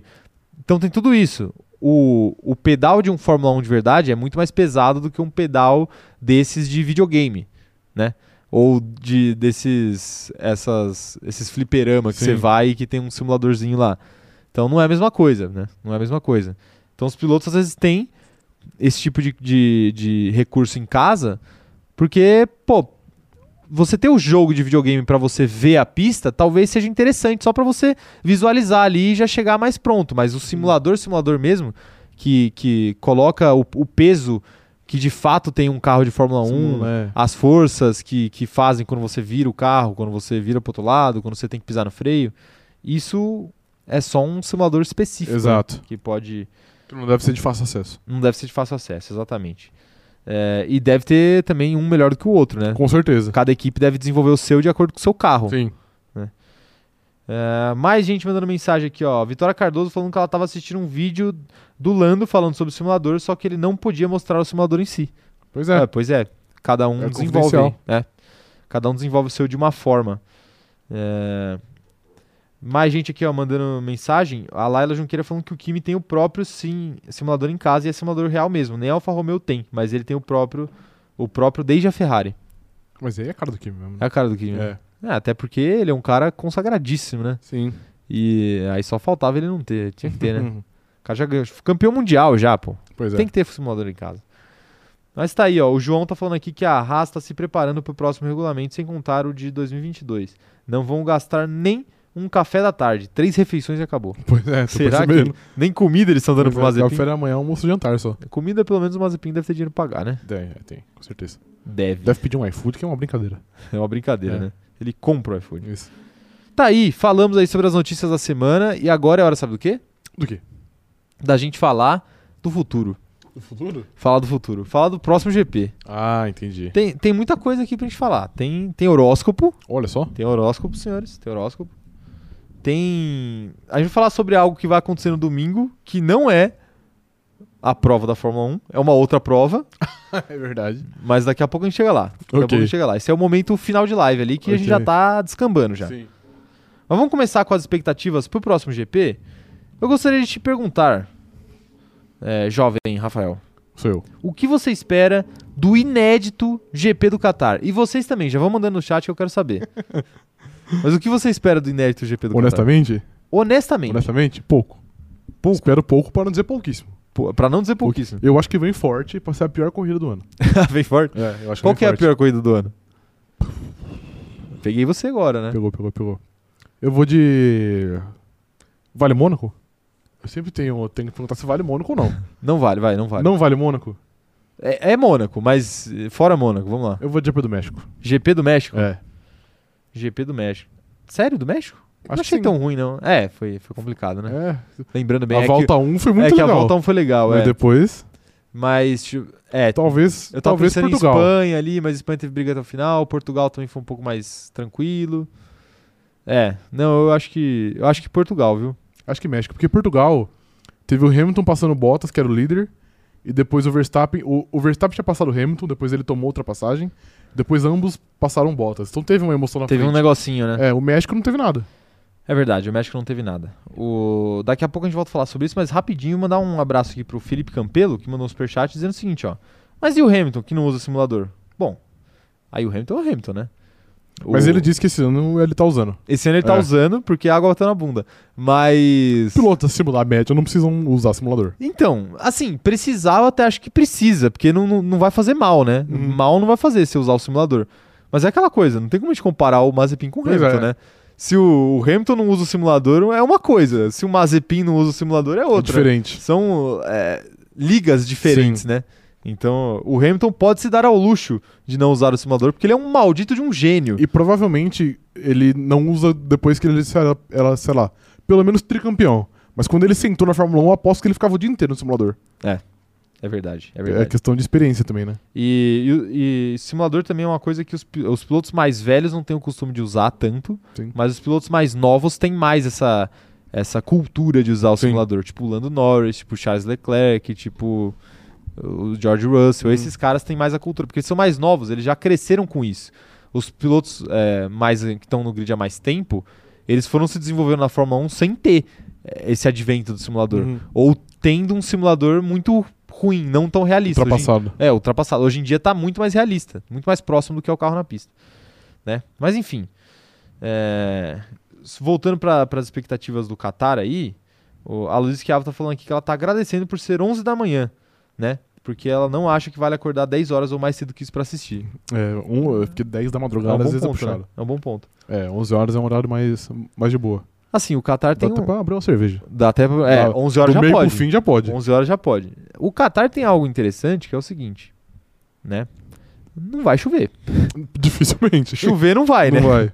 Chover não vai. Já pode tirar isso da mesa. Então essa expectativa É. a gente não tem, né? Sim. Então não tem como alguma coisa apocalíptica ali de chuva acontecer e Uhum. salvar a corrida. Não vai acontecer. Não vai ter. Nas próximas três, inclusive, não vai Isso. acontecer. Né? Que é Arábia Saudita, Abu Dhabi e, Qatar. e Qatar. Não nessa ordem, né? Obviamente. Então, eu também vejo com uma certa preocupação esse GP É. aí. Mas, eu, como sou um cara bondoso, um cara otimista, eu vou dar o benefício da dúvida. Você vai dar o benefício da dúvida? Vou dar o benefício da dúvida. Porque ah, tá tão legal esse ano, as coisas estão acontecendo tão bem, que às vezes um Verstappen e Hamilton ali, uma briga, de, uma batalha de estratégias, talvez acabe tr- transformando a corrida numa boa corrida. Eu acho que só a estratégia pode, pode salvar. E ainda assim, eu acho que a Mercedes não pode estar muito, muito melhor. Porque senão não tem estratégia que salve. É, sim, isso com É. certeza. Ninguém pode estar muito melhor. Exato, Por é. exemplo, no caso Aí da que eu Red falei a Mercedes porque eu acho que é a, Sim, a- a sim. equipe que tá melhor agora. Ah, no México, por exemplo, a Red Bull estava muito na frente. Então Sim. não tinha estratégia que salvasse o Hamilton ali, Uhum. né? De ganhar a corrida. É, talvez tivesse estratégia que salvasse o Pérez de ficar na frente do Hamilton, né? Mas, Pois enfim, é. Mas no, no final dos contos não deu. Mas eu, eu vejo com uma preocupação sim, mas eu vou dar o benefício da dúvida. Até porque é, é um GP de rua, não é? Não. Não é o GP de rua? Não, eu, de ah, eu tô da- confundindo, é o É, o- Jeddah, né? é, Jeddah. Não, eu tô confundindo com o Jeddah, é verdade. Não, mas eu ia falar que aí a gente ia ter alguma possibilidade, pelo menos, alguém enfiar o carro no muro, né? É, eu acho que não vai ser o mas caso não vai ser o caso, Qatar, né? No Qatar não vai ser o caso. Eu, eu confundi aqui os, os traçados. Tá aí, Baixas expectativas. baixa expectativa, mas sabe qual é o legal? O legal é que a gente vai estar aqui. Isso. Vai estar aqui na, na, na segunda-feira. E uh, em- faça chuva, faça sol, no caso vai fazer sol. Com certeza. A gente vai estar aqui e vai ter live. E nossa live é sempre especial porque nós temos vocês aqui pra comentar com a gente a corrida. É, alguma coisa vai acontecer. Talvez o treino seja legal também. É, talvez o treino seja bom. O treino pode ser bom. Mais gente aqui mandando mensagem. Ó. A Joyce falando que Qatar vai ser chata demais e todos nós sabemos disso. É, uma- é só uma procissão. Pois é. Tá aí. é, todo, esse- todo o otimismo da Joyce aí. É isso. com a, a corrida do Qatar. Léo Torres falando o seguinte, ó, não vai chover, porém pode rolar uma tempestade de areia. Pô, é. Mas eu acho que é mais difícil do que chover. Se chover durante a corrida já é tão difícil, quem dirá É. uma tempestade de areia? Então, eu acho que é capaz deles pararem a corrida, né? Tempestade Pô, de areia. Com certeza. É, eu acho que é Não bem tem como. possível. Mas de- depende, né, da intensidade. O- A pista pode ficar mais escorregadia, né? Cheia de areia. Verdade. Ó, vamos ver. Talvez o, tenha uma grande incidência de drifts. Isso. Vale a pena chamar o Fiuk Com fazer certeza, um drift vale. lá. Um drift de apresentação. Mariana Rodrigues mandando um superchat aqui, ó, perguntando: vocês não vão nem comentar sobre o onboard do Max e o pedido da Mercedes da revisão? É verdade. É verdade. Quer comentar? Queria saber a cor do pano que o Rafa vai passar. A cor do pano é azul, amarelo, vermelho e branco. Branco? É, tá, na Red Bull tem branco, não tem? Tem um pouquinho. Vai lá, comenta aí. Gente, se aquilo lá é pra punição, eu sou um papel ao maço. não tem como. Não tem como. Não, peraí, peraí, peraí. An- Antes, vamos dar um contexto pra quem não, não viu. É o seguinte: teve. A gente falou aqui ontem da primeira tentativa de ultrapassagem do Hamilton no Max, que o Max fechou a porta e os dois acabaram saindo da pista, né? E o Hamilton acabou ficando pra trás. é, e depois acabou conseguindo passar. Sim. Mas houve uma, um princípio de investigação ali que acabou não dando em nada, né? E a Mercedes hoje pediu De Ah. maneira canalha. Ok, prossiga. não foi de maneira canária. É, pediu as imagens do onboard do Max e depois que as imagens foram liberadas, o- a Mercedes é, pediu para uma revisão para a. FIA, para a FIA possivelmente punir o Max por aquela manobra na pista. E só para quem não entende a história do onboard, vamos explicar. A câmera de onboard ela fica com a própria equipe no pós-corrida. Então a FIA ela tem o direito de pedir essas imagens para as equipes. E as equipes, quando solicitadas, elas têm que entregar, não pode esconder. Então a Red Bull ela deu uma escondida nessas imagens aí, porque as imagens ficaram meio sumidas aí do mapa até hoje, quando eles liberaram, e aí, vendo as imagens, a Mercedes fez o pedido de revisão. Mas Vai lá, pelo- conta sua opinião Antes, aí. Só, antes, é, rapidinho. Pelo que eu tinha entendido, tinha dado um, um pequeno problema na, na, é, na câmera, que não tava online, a do Max. Por isso que durante a corrida eles não tinham onboard. Entendi. Porque a, a, onboard não fica só com a equipe, né? Porque senão, sei lá, alguém pode jogar onboard no mar e já era. Ninguém vai saber. A onboard é transmitida, também tem na, sei lá, na Fórmula 1 TV e a FIA V, mas estava com algum, com algum problema e não estava sendo transmitida. Tendo isso em vista, não Vai é lá. pra punição. E eu, honestamente, não tô sendo clubista nem nada. Acho que não é, não é pra punição. Acho que ele vê que ele, que ele tá pra ser ultrapassado. Ele tenta frear um pouquinho mais tarde pra manter a posição. E o, o carro de Fórmula 1 ou ele freia ou ele vira. Ele não faz os do- os dois ao mesmo tempo. Enquanto você tá freando, você, você não consegue virar. Porque senão você trava a roda e aí você bate de verdade. Então acho que não foi nada demais, não. Acho que ele só tava tentando defender. Espalhou os dois e faz parte. O Hamilton também freou mais tarde do que deveria. Então segue o baile. É, eu vou falar basicamente o que eu falei aqui na, na live de ontem, né? É, eu não acho que o Max jogou o carro pra cima do Hamilton, não jogou, mas eu acho que ele utilizou ali de medidas desesperadas, Sim. digamos assim. Foi o que você falou, ele freou tarde demais e não conseguiu fazer, e não conseguiu fazer a curva, e ele foi embora. Uhum. Só que a partir do momento que ele não consegue fazer a curva, ele impede que o Hamilton faça a curva também Uhum. porque ele tava por dentro, né? Então, acho que assim, não precisava punir porque a própria corrida acabou se resolvendo sozinha depois e tudo indicava que ela ia se resolver sozinha depois e, e é melhor que os pilotos se resolvam na pista do que o campeonato seja decidido por uma punição, né? Para todo mundo que tava lá assistindo, foi muito mais legal ver o Hamilton de fato tentar ultrapassar ele de novo. É, E eu acho que não foi nada absurdo por parte do Max, mas eu acho que ele, ele passou um pouquinho ali Uhum. né? Mas claro, se fosse no começo do ano, talvez ele não fizesse isso. Talvez ele não fosse até o final ali, se fosse a terceira corrida do ano. Mas, gente, faltam quatro corridas para acabar o ano. Então, eu entendo que esse tipo de coisa vai acontecer. E eu entendo que se fosse o Hamilton ali no lugar dele, ia fazer algo parecido. Ia acontecer Se igual. não igual. Ia acontecer igual. Se não é. igual. Então, tá aí. É E- isso que a gente pensa aí. Não acho que o onboard dele tenha mudado muito, Exato. muito a situação. S- e ainda mais sobre isso. Acho que, primeiro, é muito chato, digamos assim. E eu tô falando isso não porque é a Mercedes, mas é porque você. é, Mais uma vez, parece que as equipes tentam inibir uma disputa na pista. Porque é sempre uma inquisição, uma caça às bruxas de tentar achar um culpado. Mas isso eu acho normal, E- completamente ah, normal. Mas eu acho que. Não, é chato, é chato, mas, é, mas aí é aquilo que eu sempre falo, porque eu vejo isso, eu vejo isso no Twitter o dia inteiro, que é o seguinte: ah, mas lá vem a Mercedes chorar. Hum, Ah, mas não sei o que lá. Ah, não sei o que lá. Mas, gente, isso acontece o ano inteiro com as Não. duas equipes. eu... Eu não tô. enf- Não é. Não, ok, ok, entendi. Não é para você. Não, sei. É que eu acho Né? que eu me expressei mal, mas pode Não, falar. sim. é, Isso acontece o ano inteiro com as duas equipes. Então não tem essa de, ah, a Mercedes é chorona. Não, é a Red Bull que é chorona. As duas são choronas. A É. realidade é essa. O que eles puderem reclamar, eles vão reclamar. E faz parte, sempre foi assim e sempre vai ser assim. Não importa. É, é Não, só isso que eu tinha dizer. Era mais ou menos isso que eu tava tentando falar. É que eu não quis dizer que a Mercedes tá tentando inibir. É que foi uma construção, porque a Mercedes tentou uma corrida, depois a Red Bull tentou. Aí a Mercedes devolve, a Red Bull devolve. E aí fica nesse ping-pong e aí as duas atrapalham É. o campeonato. É aquela coisa. Se a primeira equipe não tivesse reclamado a primeira Não ia ter a vez, segunda. Talvez não, ia- talvez não tivesse Sim. a segunda, mas a questão é, sempre vai ter a primeira Sim. reclamação. Todo mundo que tiver por baixo vai tentar resolver por baixo, do, não por baixo do Santos, mas é, fora da pista, digamos Uhum. assim. Porque é uma batalha de interesses ali também. Sim. E acontece. O, o bastidor também, é, também faz parte do campeonato. E por último, sobre a punição, não acho que vai ter. Se for ter, acho que vai ser 5 segundos. Porque eu vi hoje o Bottas terminou a 13 do Max.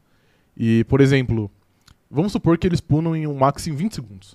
Que é uma punição bem absurda já. Sim. É, a Red Bull vai, vai alegar que, por exemplo, ah, mas se você anunciar a punição durante a corrida, o Max pilota de maneira diferente. Sim. Porque, sim. obviamente, depois que, ele, que o Hamilton foi. É, o E ele Hamilton poderia passou. abrir, né? Exatamente, o que o Hamilton passou, ele falou, pô, não vou passar o Hamilton, você tira o pé, você poupa o pneu, você poupa o motor, etc. Então, por exemplo, seria muito absurdo caso o Max perca a posição, porque a Red Bull vai falar, pô, se você pune durante a corrida, a gente abre mais 7 segundos no Bottas, a gente, pô, sei lá, mostra um, um documento e, pô, todas as corridas o Bottas tomou 7 segundos do Max. Entendeu? Sim, então sim. acho que não vai, não, vai, não vai mudar nada, mas como o Caio disse aqui em off, é mais pra marcar território. É, é pra marcar território.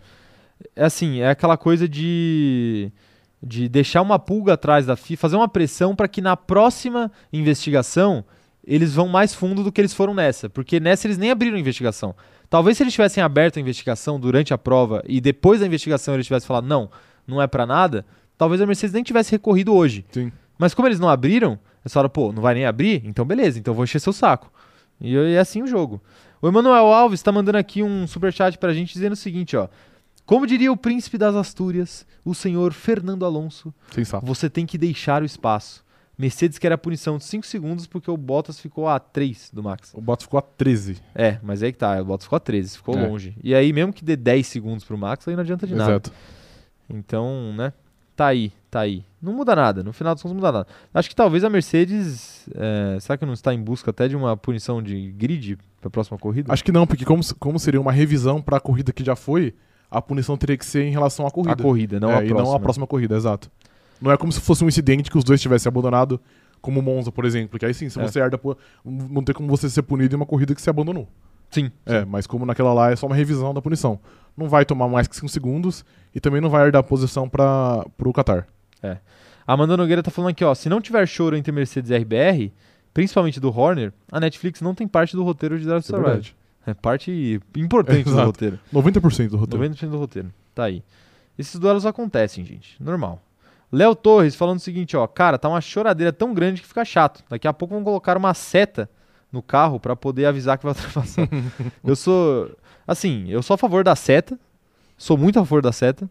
Mas em certos locais aí do interior de São Paulo, que eu não vou dizer aonde, parece que as pessoas são contra. Exato, são. Que É que eu acho que compra o carro da versão mais básica e não vem com seta. não vem com seta. É, não vem com seta. Definitivamente não deve vir. Mas tá aí, ó. A Geise Soares mandou uma, um superchat aqui pra gente. Um salve pra Geise. Ela tá dizendo o seguinte, ó. Isso é um mau hábito do Max. desde o início da carreira, ele tem essa característica. Ele sempre força e os pilotos ou vão para a área de escape ou é brita. Ele precisa ser punido para amadurecer. Sobre isso, o próprio Hamilton já chegou a falar uma vez que para passar o Max você tem que passar com alguma folga, porque Sim. se não for, você não- se não for isso, você não consegue. Uhum. E aí, de certa forma, é um mau hábito, mas de certa forma também é um hábito dos campeões, viu? Exato. Sendo bem sincero parte. com vocês aí, porque ninguém que entrega fácil a posição consegue conquistar um Exato. campeonato de Fórmula 1. Faz parte, mano. Na moral, faz muita parte. É só, É. pô, literalmente o Senna jogou o Prost na, na Brita mais de uma vez. Isso aí é, pô, é mérito dele. Mas aí eu, eu vou trazer, você falou de Brita, eu lembrei de uma outra coisa, quê? só pra trazer o fazer o advogado do diabo em questão da FIA. Depois eu vou até dar o contraponto disso, mas antes eu vou trazer esse ponto, que é o seguinte. Em outras ocasiões menos graves do que isso aqui, até corroborando aqui com o que a Geisa tá falando, dele tirar o espaço, em outras ocasiões que outros pilotos tiraram espaço nessa temporada, a FIA foi lá e puniu. E eu acho que a principal dessas eh, corridas é a Áustria. Sim. Porque foi uma vez o Lando com o Pérez, o Lando foi punido, Uhum. e foi pra mim menos pior do que essa do Max. E duas vezes o Pérez com o Leclerc, aí pra mim uma eu acho que foi um pouco pior e a outra eu acho que tá igual ou um pouco mais de boa. Uhum. E o Pérez foi punido nas duas, né? Sim. Então, existe, existe essa reclamação também. Tipo, a FIA em outros momentos ela puniu coisas semelhantes e agora ela não puniu. Agora, o que eu penso disso? Não é a mesma coisa você dar uma falta no meio-campo e você dar um pênalti. Uma falta dentro da área. Uhum. Não é qualquer coisa que você vai marcar o pênalti. Então eu entendo a FIA marcar uma coisa no começo da temporada para pilotos que não estão disputando o título e num momento da temporada que as coisas estão mais frias e marcar uma coisa agora, porque se você marcar agora, você definiu o campeonato. Uhum. Você, você entrega o campeonato na mão de alguém. E isso eles não podem fazer, Exato. né? Até comercialmente falando, né? Como é que você vai entregar o campeonato na mão de alguém faltando três coisas para acabar? Não dá. Então assim, na hora que um juiz vai marcar um pênalti, ele não vai marcar um pênalti aos 90 minutos de jogo, não vai ser qualquer pênalti. Tem que ser o pênalti. Descarado. Porque ele sabe que ele vai definir o jogo. Sim. Numa final de campeonato, aos 90 minutos, tem que ser o pênalti pra ele marcar. Uhum. Então, enfim, é isso que eu penso. Não sei se você quer colocar alguma Não coisa. concordo, mas é que eu acho que na Áustria, que você citou, é um. Pra mim é que ali. Eu não acho que o erro é agora, Interlagos. Eu acho que o erro é na Áustria. Sim. Que eu disse na live de. Na live pós-Áustria, que eu achava que nenhuma das três merecia punição. Sendo justo, você É. de fato falou que não achava que não merecia uma Porque eu punição. acho, que, eu acho que realmente quando você faz isso, você inibe a disputa. Você incentiva pilotos a ficarem acomodados na- em ficar atrás do carro da frente, porque você sabe que se você tenta é, ultrapassar e o cara te, te tira o espaço, você vai ser punido, o, o cara vai ser punido e fica por isso. Então, às vezes, o cara tem medo de, de atacar porque ele sabe que ele pode ser tirado da pista, entre aspas, e o cara da frente fica com medo de defender porque ele sabe que ele pode ser punido. Sim. Então eu acho que eu acho que a partir do momento que a disputa ainda é limpa, pode ser uma disputa dura. Eu acho que foi muito duro do Max, mas eu ainda acho, eu, eu ainda acho limpo. Então eu acho que eu, acho que é válido. A partir do momento que você faz, ahn, deixa eu pensar.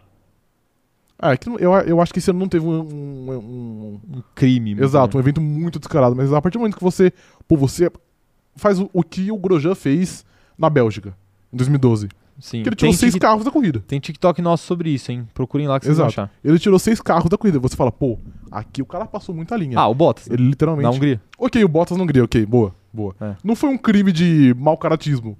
Mas que não, não ele acabou. Falta de habilidade. Ele acabou com a corrida da metade do grid. É. Então acho que isso aí você tem, você tem que punir. Mas a partir do momento que a disputa é limpa, é dura, mas é limpa, eu acho que segue o baile. Tem um outro detalhe também, só pra gente encerrar essa discussão aí, que também são muitos detalhes, mas esse eu acho que é o último ponto que a gente não abordou ainda. Que eu acho que faz uma diferença.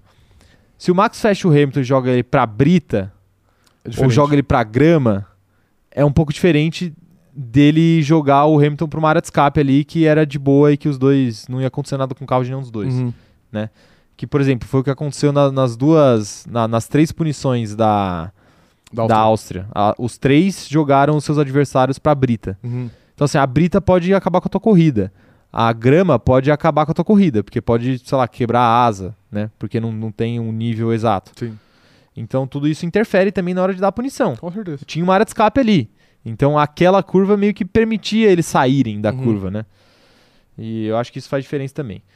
O Emanuel Alves tá mandando aqui, ó. E Carlando, acabou? Acabou nada. Acabou nada. Acabou nada. Ó, vou, vou falar rapidinho disso aí, porque algumas pessoas perguntaram aqui também, não só o Emanuel. Um salve pra ele, inclusive. É, Eu vi o vídeo lá e é um vídeo que o Lando fala com o Carlos e depois ele sai meio sério. Mas assim, o que eu interpretei do vídeo é que o- o Lando ele sai meio sério da conversa com o Carlos, é que ele chega sorrindo e sai sério. Ele chega meio sério porque ele sai da conversa com o Carlos e já vai atender um jornalista. Então assim, ele, ele é normal que ele, ele feche um pouco a cara pra falar com o jornalista. Até pela situação do time e da corrida dele.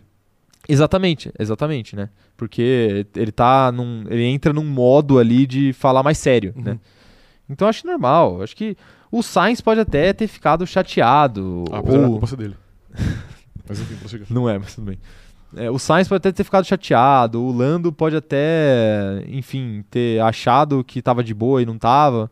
Mas isso é coisa que em uma semana os caras já estão. É. Já entram com a cabeça pra próxima. Uma semana, não vão deixar de ser amigo noite, por isso. Na noite, duas horas depois. Já deve ter corrida. acontecido muita coisa pior aí entre os dois em pista, que eu não vou lembrar agora, mas e não foi isso que terminou a amizade deles. Se o episódio de Drive to Não Survive acabar. não acabou com a amizade deles, Nada nada, nada vai acabar. Podem ficar tranquilos, tá bom? Vamos falar de horóscopo, que já tá passando Vamos. do tempo aqui. A gente entrou, engatou essa discussão aí. Isso. E essa discussão é boa, de fato. Vamos falar de horóscopo, porque é o seguinte, ó. A gente, a gente citou Christian Horner na live de hoje. Informação. Vai lá. Aniversariante do dia. Aniversariante do dia. Aniversariante do dia. Um grande abraço para Christian Horner. Parabéns para você. E tente não jogar seus pilotos debaixo do, Christian do Horner. trem das próximas vezes. Abre a minha DM que tem uma tática boa lá pra ganhar um campeonato. Tem? Envolve um motor muito irregular italiano. Entendi. Isso. Tá bom. É, então fica aí o recado pro Isso. Christian Horner aí. Tem, tem tática especial que a gente preparou aí. A gente não, foi o Rafa. Vou dar os créditos, né? Isso. Devidos. O Christian Horner é um. É uma estrela em ascensão do signo de escorpião. Tem ascensão aqui. Ah, Eu acho que ele tá sempre em ascensão. Entendi. Ele, é porque foguete não tem ré. Exatamente. Então ele é do signo de escorpião. Seguinte o horóscopo dele, ó. O atual contexto astrológico é positivo para que você defina pontos de equilíbrio que possam te sustentar em momentos difíceis e te ajudem a encontrar a sua racionalidade. O movimento dos astros já logo sinaliza uma fase propícia à articulação de ideias em prol do funcionamento das coisas do dia a dia. Eu acho que combina com ele, hein? Combina? articulação de ideias em prol Sim. das coisas do dia a dia, se tem um homem que gosta de se articular politicamente, esse homem é Christian É Horner. verdade. Seja internamente, né, ali entre seus pares, Ou pro mundão.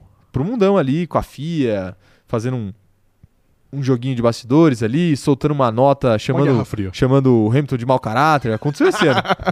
Aconteceu tudo isso aí esse ano. Sim. Ó, pro pessoal que reclama da Mercedes, falando que a Mercedes tá chorando, lembrem-se que o Christian Horner literalmente soltou uma nota chamando o Hamilton de mau caráter.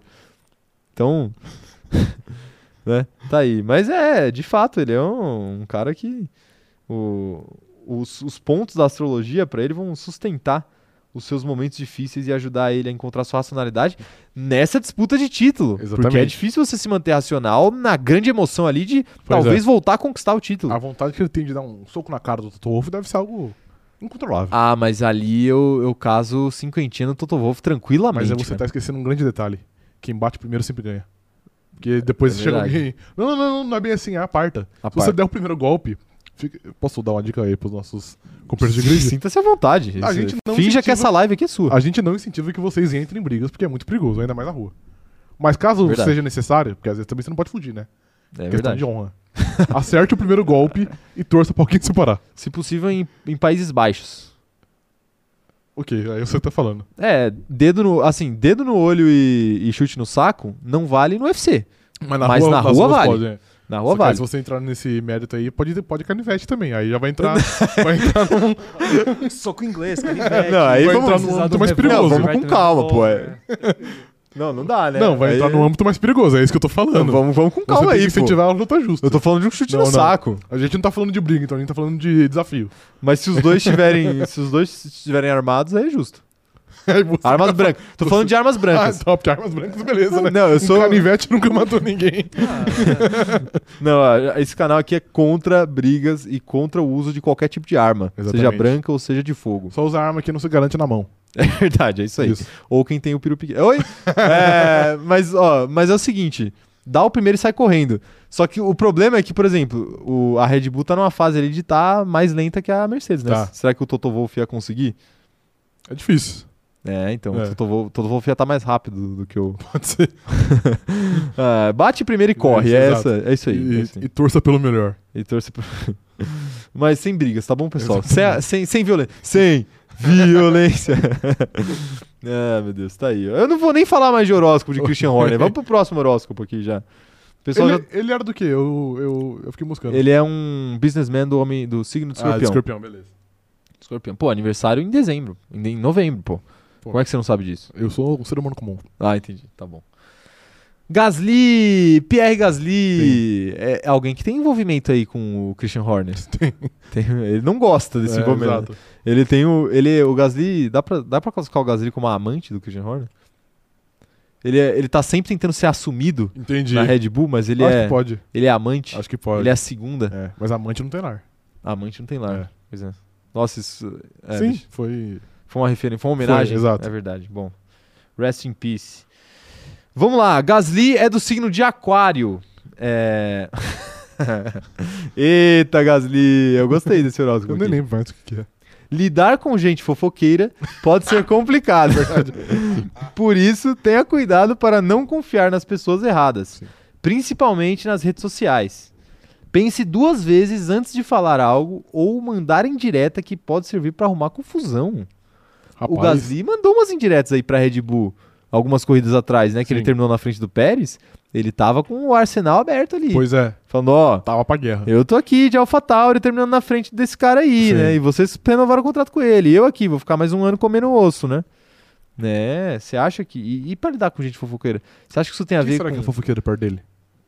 Perto dele? É, que tá ali no, na bolha. O Yuki Tsunoda, acho que não, né? Não, jamais.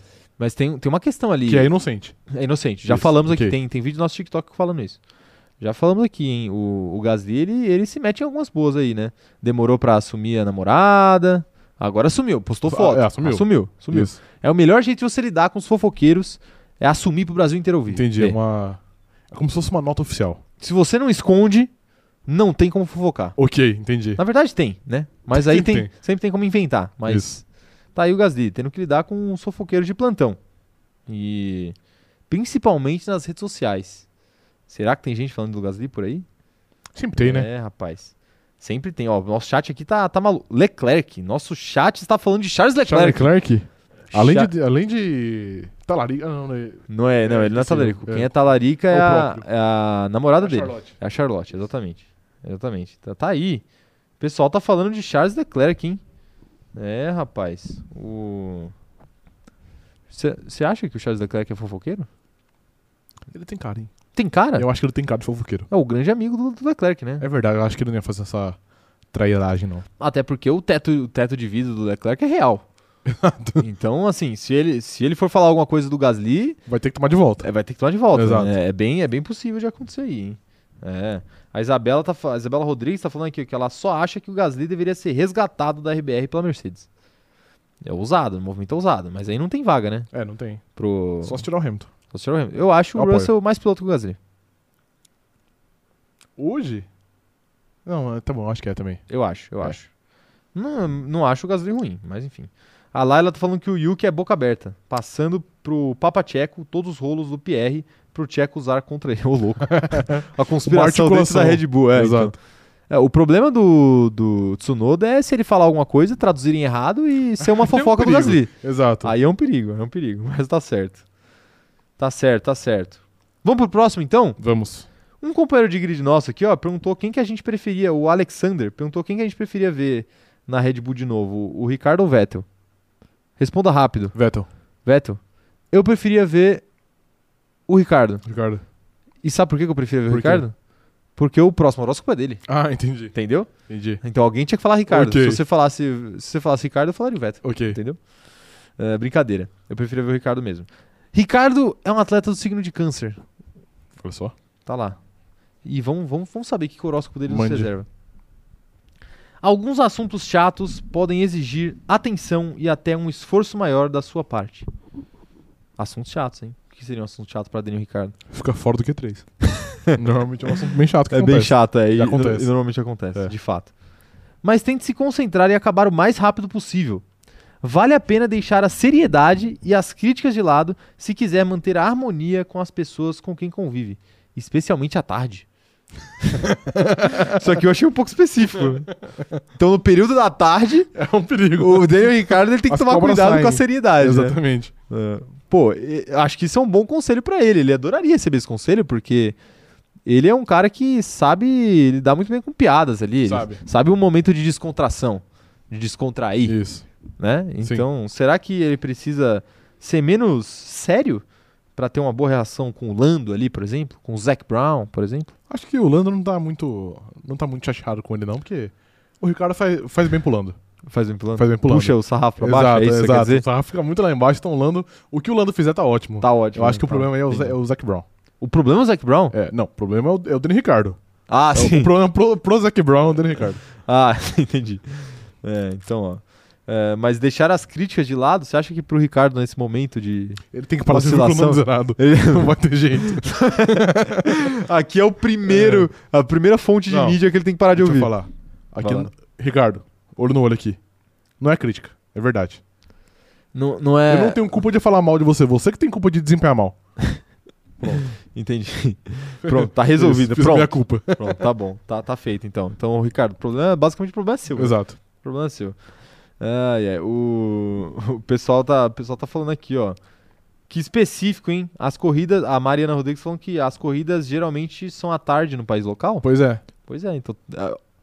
Esse é o problema dele, então. É a corrida. Então descobrimos o, o problema dele. A, co- a corrida dele só é um problema porque é de tarde. Pois é. Se for de noite, ele vai render bem. Talvez. Né? Verdade. Então tá aí, tá aí a dica pro, pro Daniel Ricardo. É, é- é essa dica aí. Isso aí. É ele correr de manhã, correr de noite. Isso. Talvez ele combinar ali de fazer o horário dele, Fazer. fazer o home office, talvez. Exatamente. Não sei, aí vai, vai ter que combinar. Quero ver aqui, ó. O. ó, Thaís Pereira, lembrando aqui que a gente sempre fala. Daniel Ricardo, queremos você aqui. Queremos. Daniel Ricardo, queremos você aqui com a gente. Isso. Pode vir. Pode vir. Exatamente, Você vai ser bem tratado. Muito bem tratado. A gente vai te dar uma caixa de brigadeiro. Isso. Um brigadeiro, o melhor brigadeiro que tem, inclusive. Que é o Que é? brigadeiro de colher. Concordo. Que esse ele não provou ainda, eu acho. Concordo. E aí a gente vai dar um brigadeiro de colher pro Daniel Ricardo. Isso. E ele vai ver o que é o verdadeiro brigadeiro bom mesmo. Obra-prima A brasileira. obra-prima, exatamente. O instinto superior do brigadeiro. Agora é o seguinte, ó. A, a live já já estamos estourando de tempo aqui na live, Certo. então tem mais dois assuntos que eu quero passar rapidíssimo aqui Ok. com você. Com vocês, na verdade, porque é o seguinte, top 5. Top 5. Primeiro, posso fazer um, um parênteses aqui? Pode. No último top 5, fui ridicularizado por essa mesa. Não foi não? Integrantes saíram da mesa aqui quando eu dei minha- a minha previsão de top 5 e veja bem, o top 3 estava correto. A questão, eu quero a, a questão não é o palpite, a questão é o histórico. eu gostaria de A um, questão é o histórico. eu gostaria de um pedido formal de desculpas durante esse podcast. Não vai receber. Vai ter que ter. Não vai Vai ter receber. ter. Não vai Chat, receber. vocês estão vendo que eu estou certo e eu estou sendo e ele está sendo canalha comigo. Não Depois vai. de colocar o Hamilton em primeiro em 27 corridas, ele acertou uma e agora que é um pedido de verdade. desculpas oficial. Mas eu fui Verdade. ridicularizado aqui por falar a verdade, o certo. A, a questão aqui, então eu quero um pedido de desculpa seu de ter colocado o Hamilton como vencedor do GP do México, que ele ficou a 77 segundos do Max Verstappen. Eu não eu não esperava que ele ia largar tão mal. Ah, é entendi, dele. entendi. A culpa, culpa é é dele. Entendi. É. Então tá bom. Então, porque na última semana aqui, como diz Léo Torres, eu não fiz uma previsão. Eu foi, foi algo preciso. Eu, esqueci a palavra, foda-se. Enfim. Então, o top 5 aqui do GP Você quis dizer GP que não Qatar. foi um palpite, foi uma previsão. Exatamente, acho que foi isso. Então, vamos lá. Vai lá, vai lá. Eu vou, eu vou começar do, do quinto pra cima, dessa vez. Você vai começar do quinto Isso. pra cima. Quinto. Por quê? Você quer fazer um, um suspense? Quinto. Um porque ninguém Quem imagina. será? Quem será que ele vai Ninguém imagina quem primeiro? vai ser o primeiro, né? Quinto. Vai lá. Charles Leclerc. Meu Deus do céu. Charles. Leclerc. É algo raro aí. Quarto. Sérgio Pérez. Terceiro, Valtteri Bottas. Valtteri Bottas. É. E agora? E agora? Segundo, Cuidado, hein? O Pe- segundo define o primeiro, hein? É, eu sei. Pensando nas características da pista. Lá vem. Não, calma. Você não calma. precisa, você não precisa justificar o- a sua canalice com ciência exata. Não vai dar. Não, não, Não, vai sério, dar. não, não. Pensando nas características da pista Tá e o desempenho da última corrida, Tá eu acho que é Verstappen em segundo e Hamilton em primeiro. Ô, louco. Ô, né? Como assim? Não, Surpreendeu, hein, Meu Caio? Deus, que, Surpreendeu, o que, né? eu não esperava isso. Caramba. O Hamilton tá muito rápido. Não dá. N- Não, vocês tinham que ver a mi- a, minha cara e do operador de câmera aqui, porque Ham- a gente não esperava, a gente tá com a cara no chão aqui. O Hamilton tá muito rápido. Foi um palpite impressionante aí. Eu gosto do, do Rafa porque ele sempre tá sempre surpreendendo. Podem ficar Tá rindo. sempre trazendo coisas novas aí pro podcast. Pode rir, você canalha você canalha. Quando eu acertar aqui, segunda-feira, vocês vão ter que se ajoelhar e se desculpar aqui em rede nacional. Eu não vou ajoelhar porque não dá pra enquadrar na câmera. Ah, Mas você sabe na, na mesa. Pô, aí vai quebrar a mesa. A gente que montou essa mesa, você eu, sabe. Eu, Você sabe que ela não é uma mesa eu confiável. confio nela tal qual eu confio no meu top 5. Então você não confia nela. Confio muito. Sim- Sinto lhe dizer. Tudo bem, tudo bem. Eu vou dar o meu top 5 então. Ok, Tá bom? ok. Vou dar o meu top 5. Eu vou usar. Ouse. Eu vou ousar. Certo. Lando Norris em quinto. Quem tá? Vai do, vai do quinto pra cima também. O do quinto pra cima Ok. também. Não, eu tenho que trazer expectativa. Ok. Lando Norris em quinto, né? Porque ele vai se recuperar. Certo. Precisa se recuperar. Aí, ó, o que vai acontecer vai ser o seguinte. Eu vou. Em quarto, eu vou colocar Sérgio Pérez, porque eu estou confiando no homem agora. Ok. Estou confiando no homem. Valtteri Bottas em terceiro. Por enquanto tá quase igual. Tá quase igual. Tá quase igual. Valtteri Bottas em terceiro. Mas não vai dar. Infelizmente, não vai dar pro patrão. Ele vai ficar muito pressionado para as duas últimas corridas. e. Vai ser Lewis Hamilton em segundo Entendi. e Max Verstappen em primeiro. Cara, você Não simplesmente- tem como. você Não simplesmente- tem um, um universo em que Max Verstappen perde essa corrida Você aí. simplesmente queimou o seu, o seu, o seu palpite. Porque, Não sério agora aqui, sem zica reversa, queimei. se ele, se ele mantiver o o Hamilton, no caso, mantiver o mesmo ritmo de, de Interlagos, pode pôr ele em vigésimo que ele ganha de novo. Não ganha. Ganha, Não ganha. ganha. Porque você não tá contando com a tempestade de areia que vem por Ah, aí. entendi, entendeu? entendi. Então acho que só tem tempestade de areia pra, pra parar o Lewis Hamilton e Pois é. uma possível irregularidade no DRS. Mas antes do operador de câmera dar o palpite dele, eu estou falando isso pra ele já ir pensando. é, eu vou até fazer um comentário rápido aqui. Eu acho que esse final de semana no Brasil, é, pelo jeito que as coisas estavam e o, o tanto que o Hamilton estava inspirado, eu acho que independentemente de qualquer coisa que acontecesse, ele ia ganhar aquela corrida. Podiam dar mais 72 punições de grid pra ele. Não, Ele ia dar um jeito de ganhar. Sim, ele. Mesma coisa que aconteceu em- em Silverstone. Ele chegou com tanto sangue no olho que, que- que, eu acho que não, não, tinha, não tinha como ele perder aquela corrida, É sabe? óbvio, depois que ele eliminou o seu concorrente. Não, eu tô falando isso antes dele eliminar Ah, o concorrente dele, entendeu? Entendi. Ele foi tão maluco ali naquela. Maluco no bom sentido, de ir pra cima logo na, na Hum. largada. Sim. Que eu acho que nada, nada parava Não, ele. Ele acho- tava inspiradíssimo pra ganhar aquela corrida, assim como ele estava inspirado pra ganhar a corrida do Brasil. Concordo, é que realmente o ritmo na última corrida foi muito absurdo. Foi assustador, foi É, assustador. então, então. E eu, eu, eu realmente acho que a, Mercedes mantém pelo menos pra essa corrida. então, eu tenho minhas dúvidas se É. mantém, por isso que eu Ah, coloquei o entendi. Max. Eu, eu, eu acho que mantém. Eu acho que foi muito acima da média, não sei se o circuito ajudou também. O motorzinho novo ajudou também. É, então, enfim. Mas diga lá, operador de câmera, seu top 5. É, Leclerc quinto, Bottas quarto, Pérez terceiro e, segundo. Eu vou colocar o Hamilton porque eu acho que como essa pista tem muita, aquele setor, o, o segundo e o terceiro setor é muito, muita curva, pouca reta. Eu acho que a Red Bull pode tirar uma, pode ter um pouco mais de desempenho nessa pista. Hum. Então eu coloco o Hamilton em segundo e o Verstappen em primeiro. É Entendi. assim que se justifica um palpite. Pra você aprender. Eu acabei de falar que o Hamilton teve um desempenho insano Mas- no último domingo. Mas você, tem, você tenta justificar loucura com ciência Não. exata. Isso aí não existe.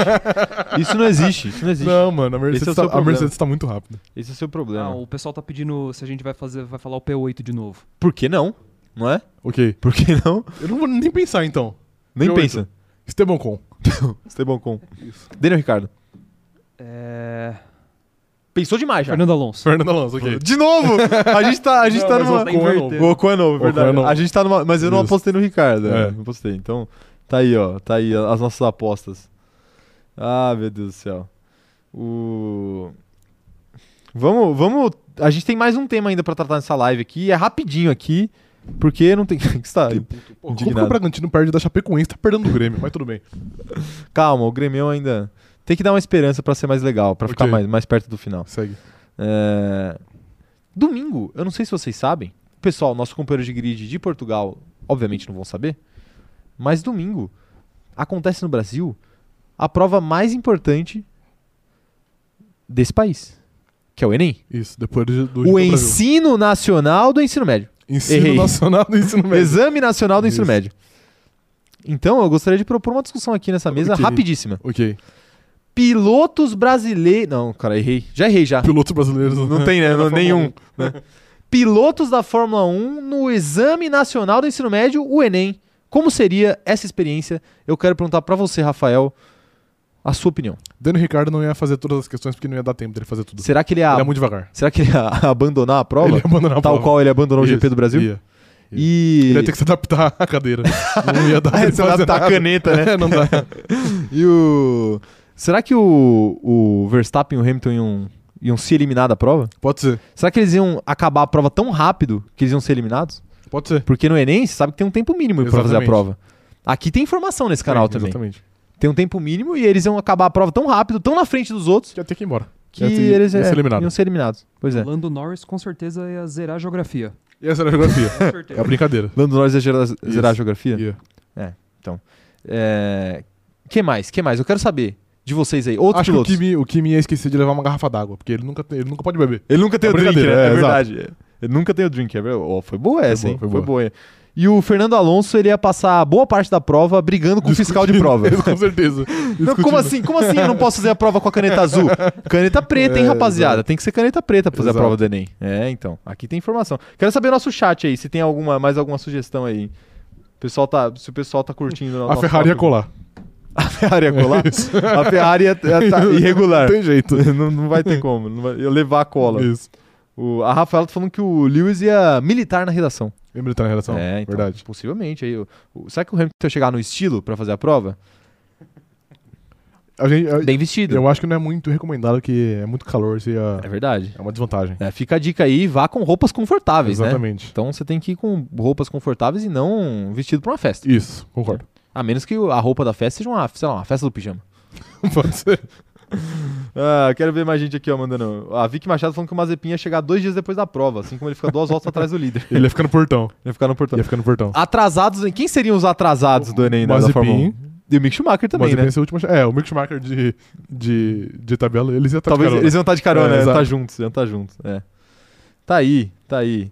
É, tem, tem Enem no domingo, então é, se dediquem, façam uma boa prova, Isso. que o cronômetro zerado vai estar aqui pra, pra contar tudo pra vocês na segunda-feira. Vocês que vão perder o GP por conta da prova, a gente tá aqui pra Dá contar ver- vocês. Ah, não, não dá não. Acho que não dá não, né? Se você tiver muita determinação, talvez dê tempo. Não tô brincando. Se você dá. morar literalmente Não. do lado do lugar onde você Toda vai fazer a prova. tem o Enem, eu lembro da vez que a menina perdeu a prova porque o pai dela queria ver o fim da corrida. Porque o Massa tinha uma remota chance de ganhar. Foi o GP de Abu Dhabi de 2014, acho que era. E, pô, a menina perdeu a prova. Obviamente o Massa não ganhou a corrida. Temos registros em vídeo disso? Não, mas tem uma, um print de uma Uma matéria no GE. É, A gente vai achar isso. Muito então. bom, Tá aí. essa história. O que, que é uma, que, que é uma corrida, né? O que, que é uma prova, pô? A, a prova uma vez por ano, mas o Massa ganhando também não é todo dia. Posso defender o pai? Pode. Com mais umas duas voltas o Massa ganhava. E passava o Hamilton. Entendeu? Isso. Boa defesa do pai. E tem outra coisa. Quantas vezes o Massa ganhou na carreira? Uma Sei lá, corrida. o- o- acho que é 11. 11 vezes. Quantas provas do Enem já tiveram? Pelo menos umas 2021 aí, que, né, que é uma por ano. Então, É, tipo... É exatamente isso. Com certeza, com certeza. Então tá certíssimo o pai aí. Se você, se você for pai ou tiver em vias de virar pai, também já Fica a dica aí. fica a dica aí de como se comportar. A Ellen Hansel tá mandando aqui um superchat pra gente falando o seguinte, ó. Queria pedir pro o Rafa, o nosso fado sensato, mandar um, eu, não tem jeito. mandar um salve pro grupo AM. Somos fãs. A Amy, É isso mesmo? Grupo AM, ô Ellen? Fala pra gente aí. Manda um salve. pode aí. mandar então? Manda. Grande salve aí pro grupo, AM, pro grupo AM. Que me... O cara errou de o novo, salve. de novo, de novo. Ó, corta, deleta isso aí. Grande salve aí pro grupo AM, que aparentemente me considera um faro sensato. Isso aí. Vocês estão certos. Na verdade, não Então, então. O grande erro aí do grupo AM é considerar você um fato sensato. É o maior acerto. Mas fica aí o nosso abraço É pro, pro grupo Grande- e grande abraço. pra Ellen aí, todas as integrantes aí do Exatamente. grupo. Os integrantes, enfim, sei lá. Tá aí, tá, tá feito, tá feito o nosso, o, nosso abraço pro Gruto. Pro Gruto. Fiquei nervoso, nunca fiz isso. Tudo bem. Foi tietado. Exatamente. Foi tietado ao Isso. vivo. É verdade. Tá aí, tá aí o Rafa, então, tietado aqui nesse canal. E depois disso, eu acho que não tem nem como a gente continuar essa live. Né? Depois de chamarem ele de fado sensato. Que é verdade. Não, uma grande mentira. me chamem em to- toda live, porque eu só. Eu, eu, eu chego aqui, eu cuspo fatos por uma hora e meia. Cuspe, cospe fato. Isso. Tá bom. É, então eu vou cuspir um fato aqui. Dá like nesse vídeo, Exatamente. que ajuda muito esse canal. O like ajuda muito esse canal. Se você não for inscrito também, se inscreve aí e clica no sininho para ativar as notificações aqui no YouTube. Estamos quase chegando aí em 5 mil inscritos no YouTube, então ajude a gente a chegar nessa marca. Né? O seu like, o, o seu, a sua inscrição ajuda muito esse canal a crescer e a oferecer cada vez mais conteúdos melhores para vocês. Então, muito obrigado por estarem nessa live aqui. Não se esqueçam de seguir a gente também nas nossas outras redes sociais. É arroba cronômetro zerado lá no TikTok e também lá no Instagram. No Instagram a gente me avisa quando vai ter live. No Twitter é arroba cronômetro zero e arroba CZOutContext. Também tem avisos de quando a, as lives vão começar e tem muito conteúdo legal por lá também. É, eu e o Rafa, nós temos nossas redes sociais pessoais também, se você quiser seguir é arroba Caio Diniz e arroba Rafa Gustavo Underline. Estamos no Instagram e estamos também no Twitter. Segue a gente por lá e também entra no nosso grupo do Facebook, o grupo do Cronômetro Zerado, o grupo oficial do Cronômetro Zerado, Companheiros de Grid, lá no YouTube, lá no Facebook. Isso. O link está na descrição, o link está na bio do TikTok, o link está na, nos destaques do Instagram. O link está É em muito todo lugar. é É, link. link para todo, jeito. todo gosto. Exatamente. Não importa a plataforma que você estiver usando. Então, entra lá que tem muito papo. Essa zoeira que rola no chat aqui na live, rola a semana inteira lá no grupo, então você não pode perder. Entra lá. Muito obrigado pela sua presença nesta live. Nos vemos na segunda-feira. Valeu, tchau, tchau. Valeu.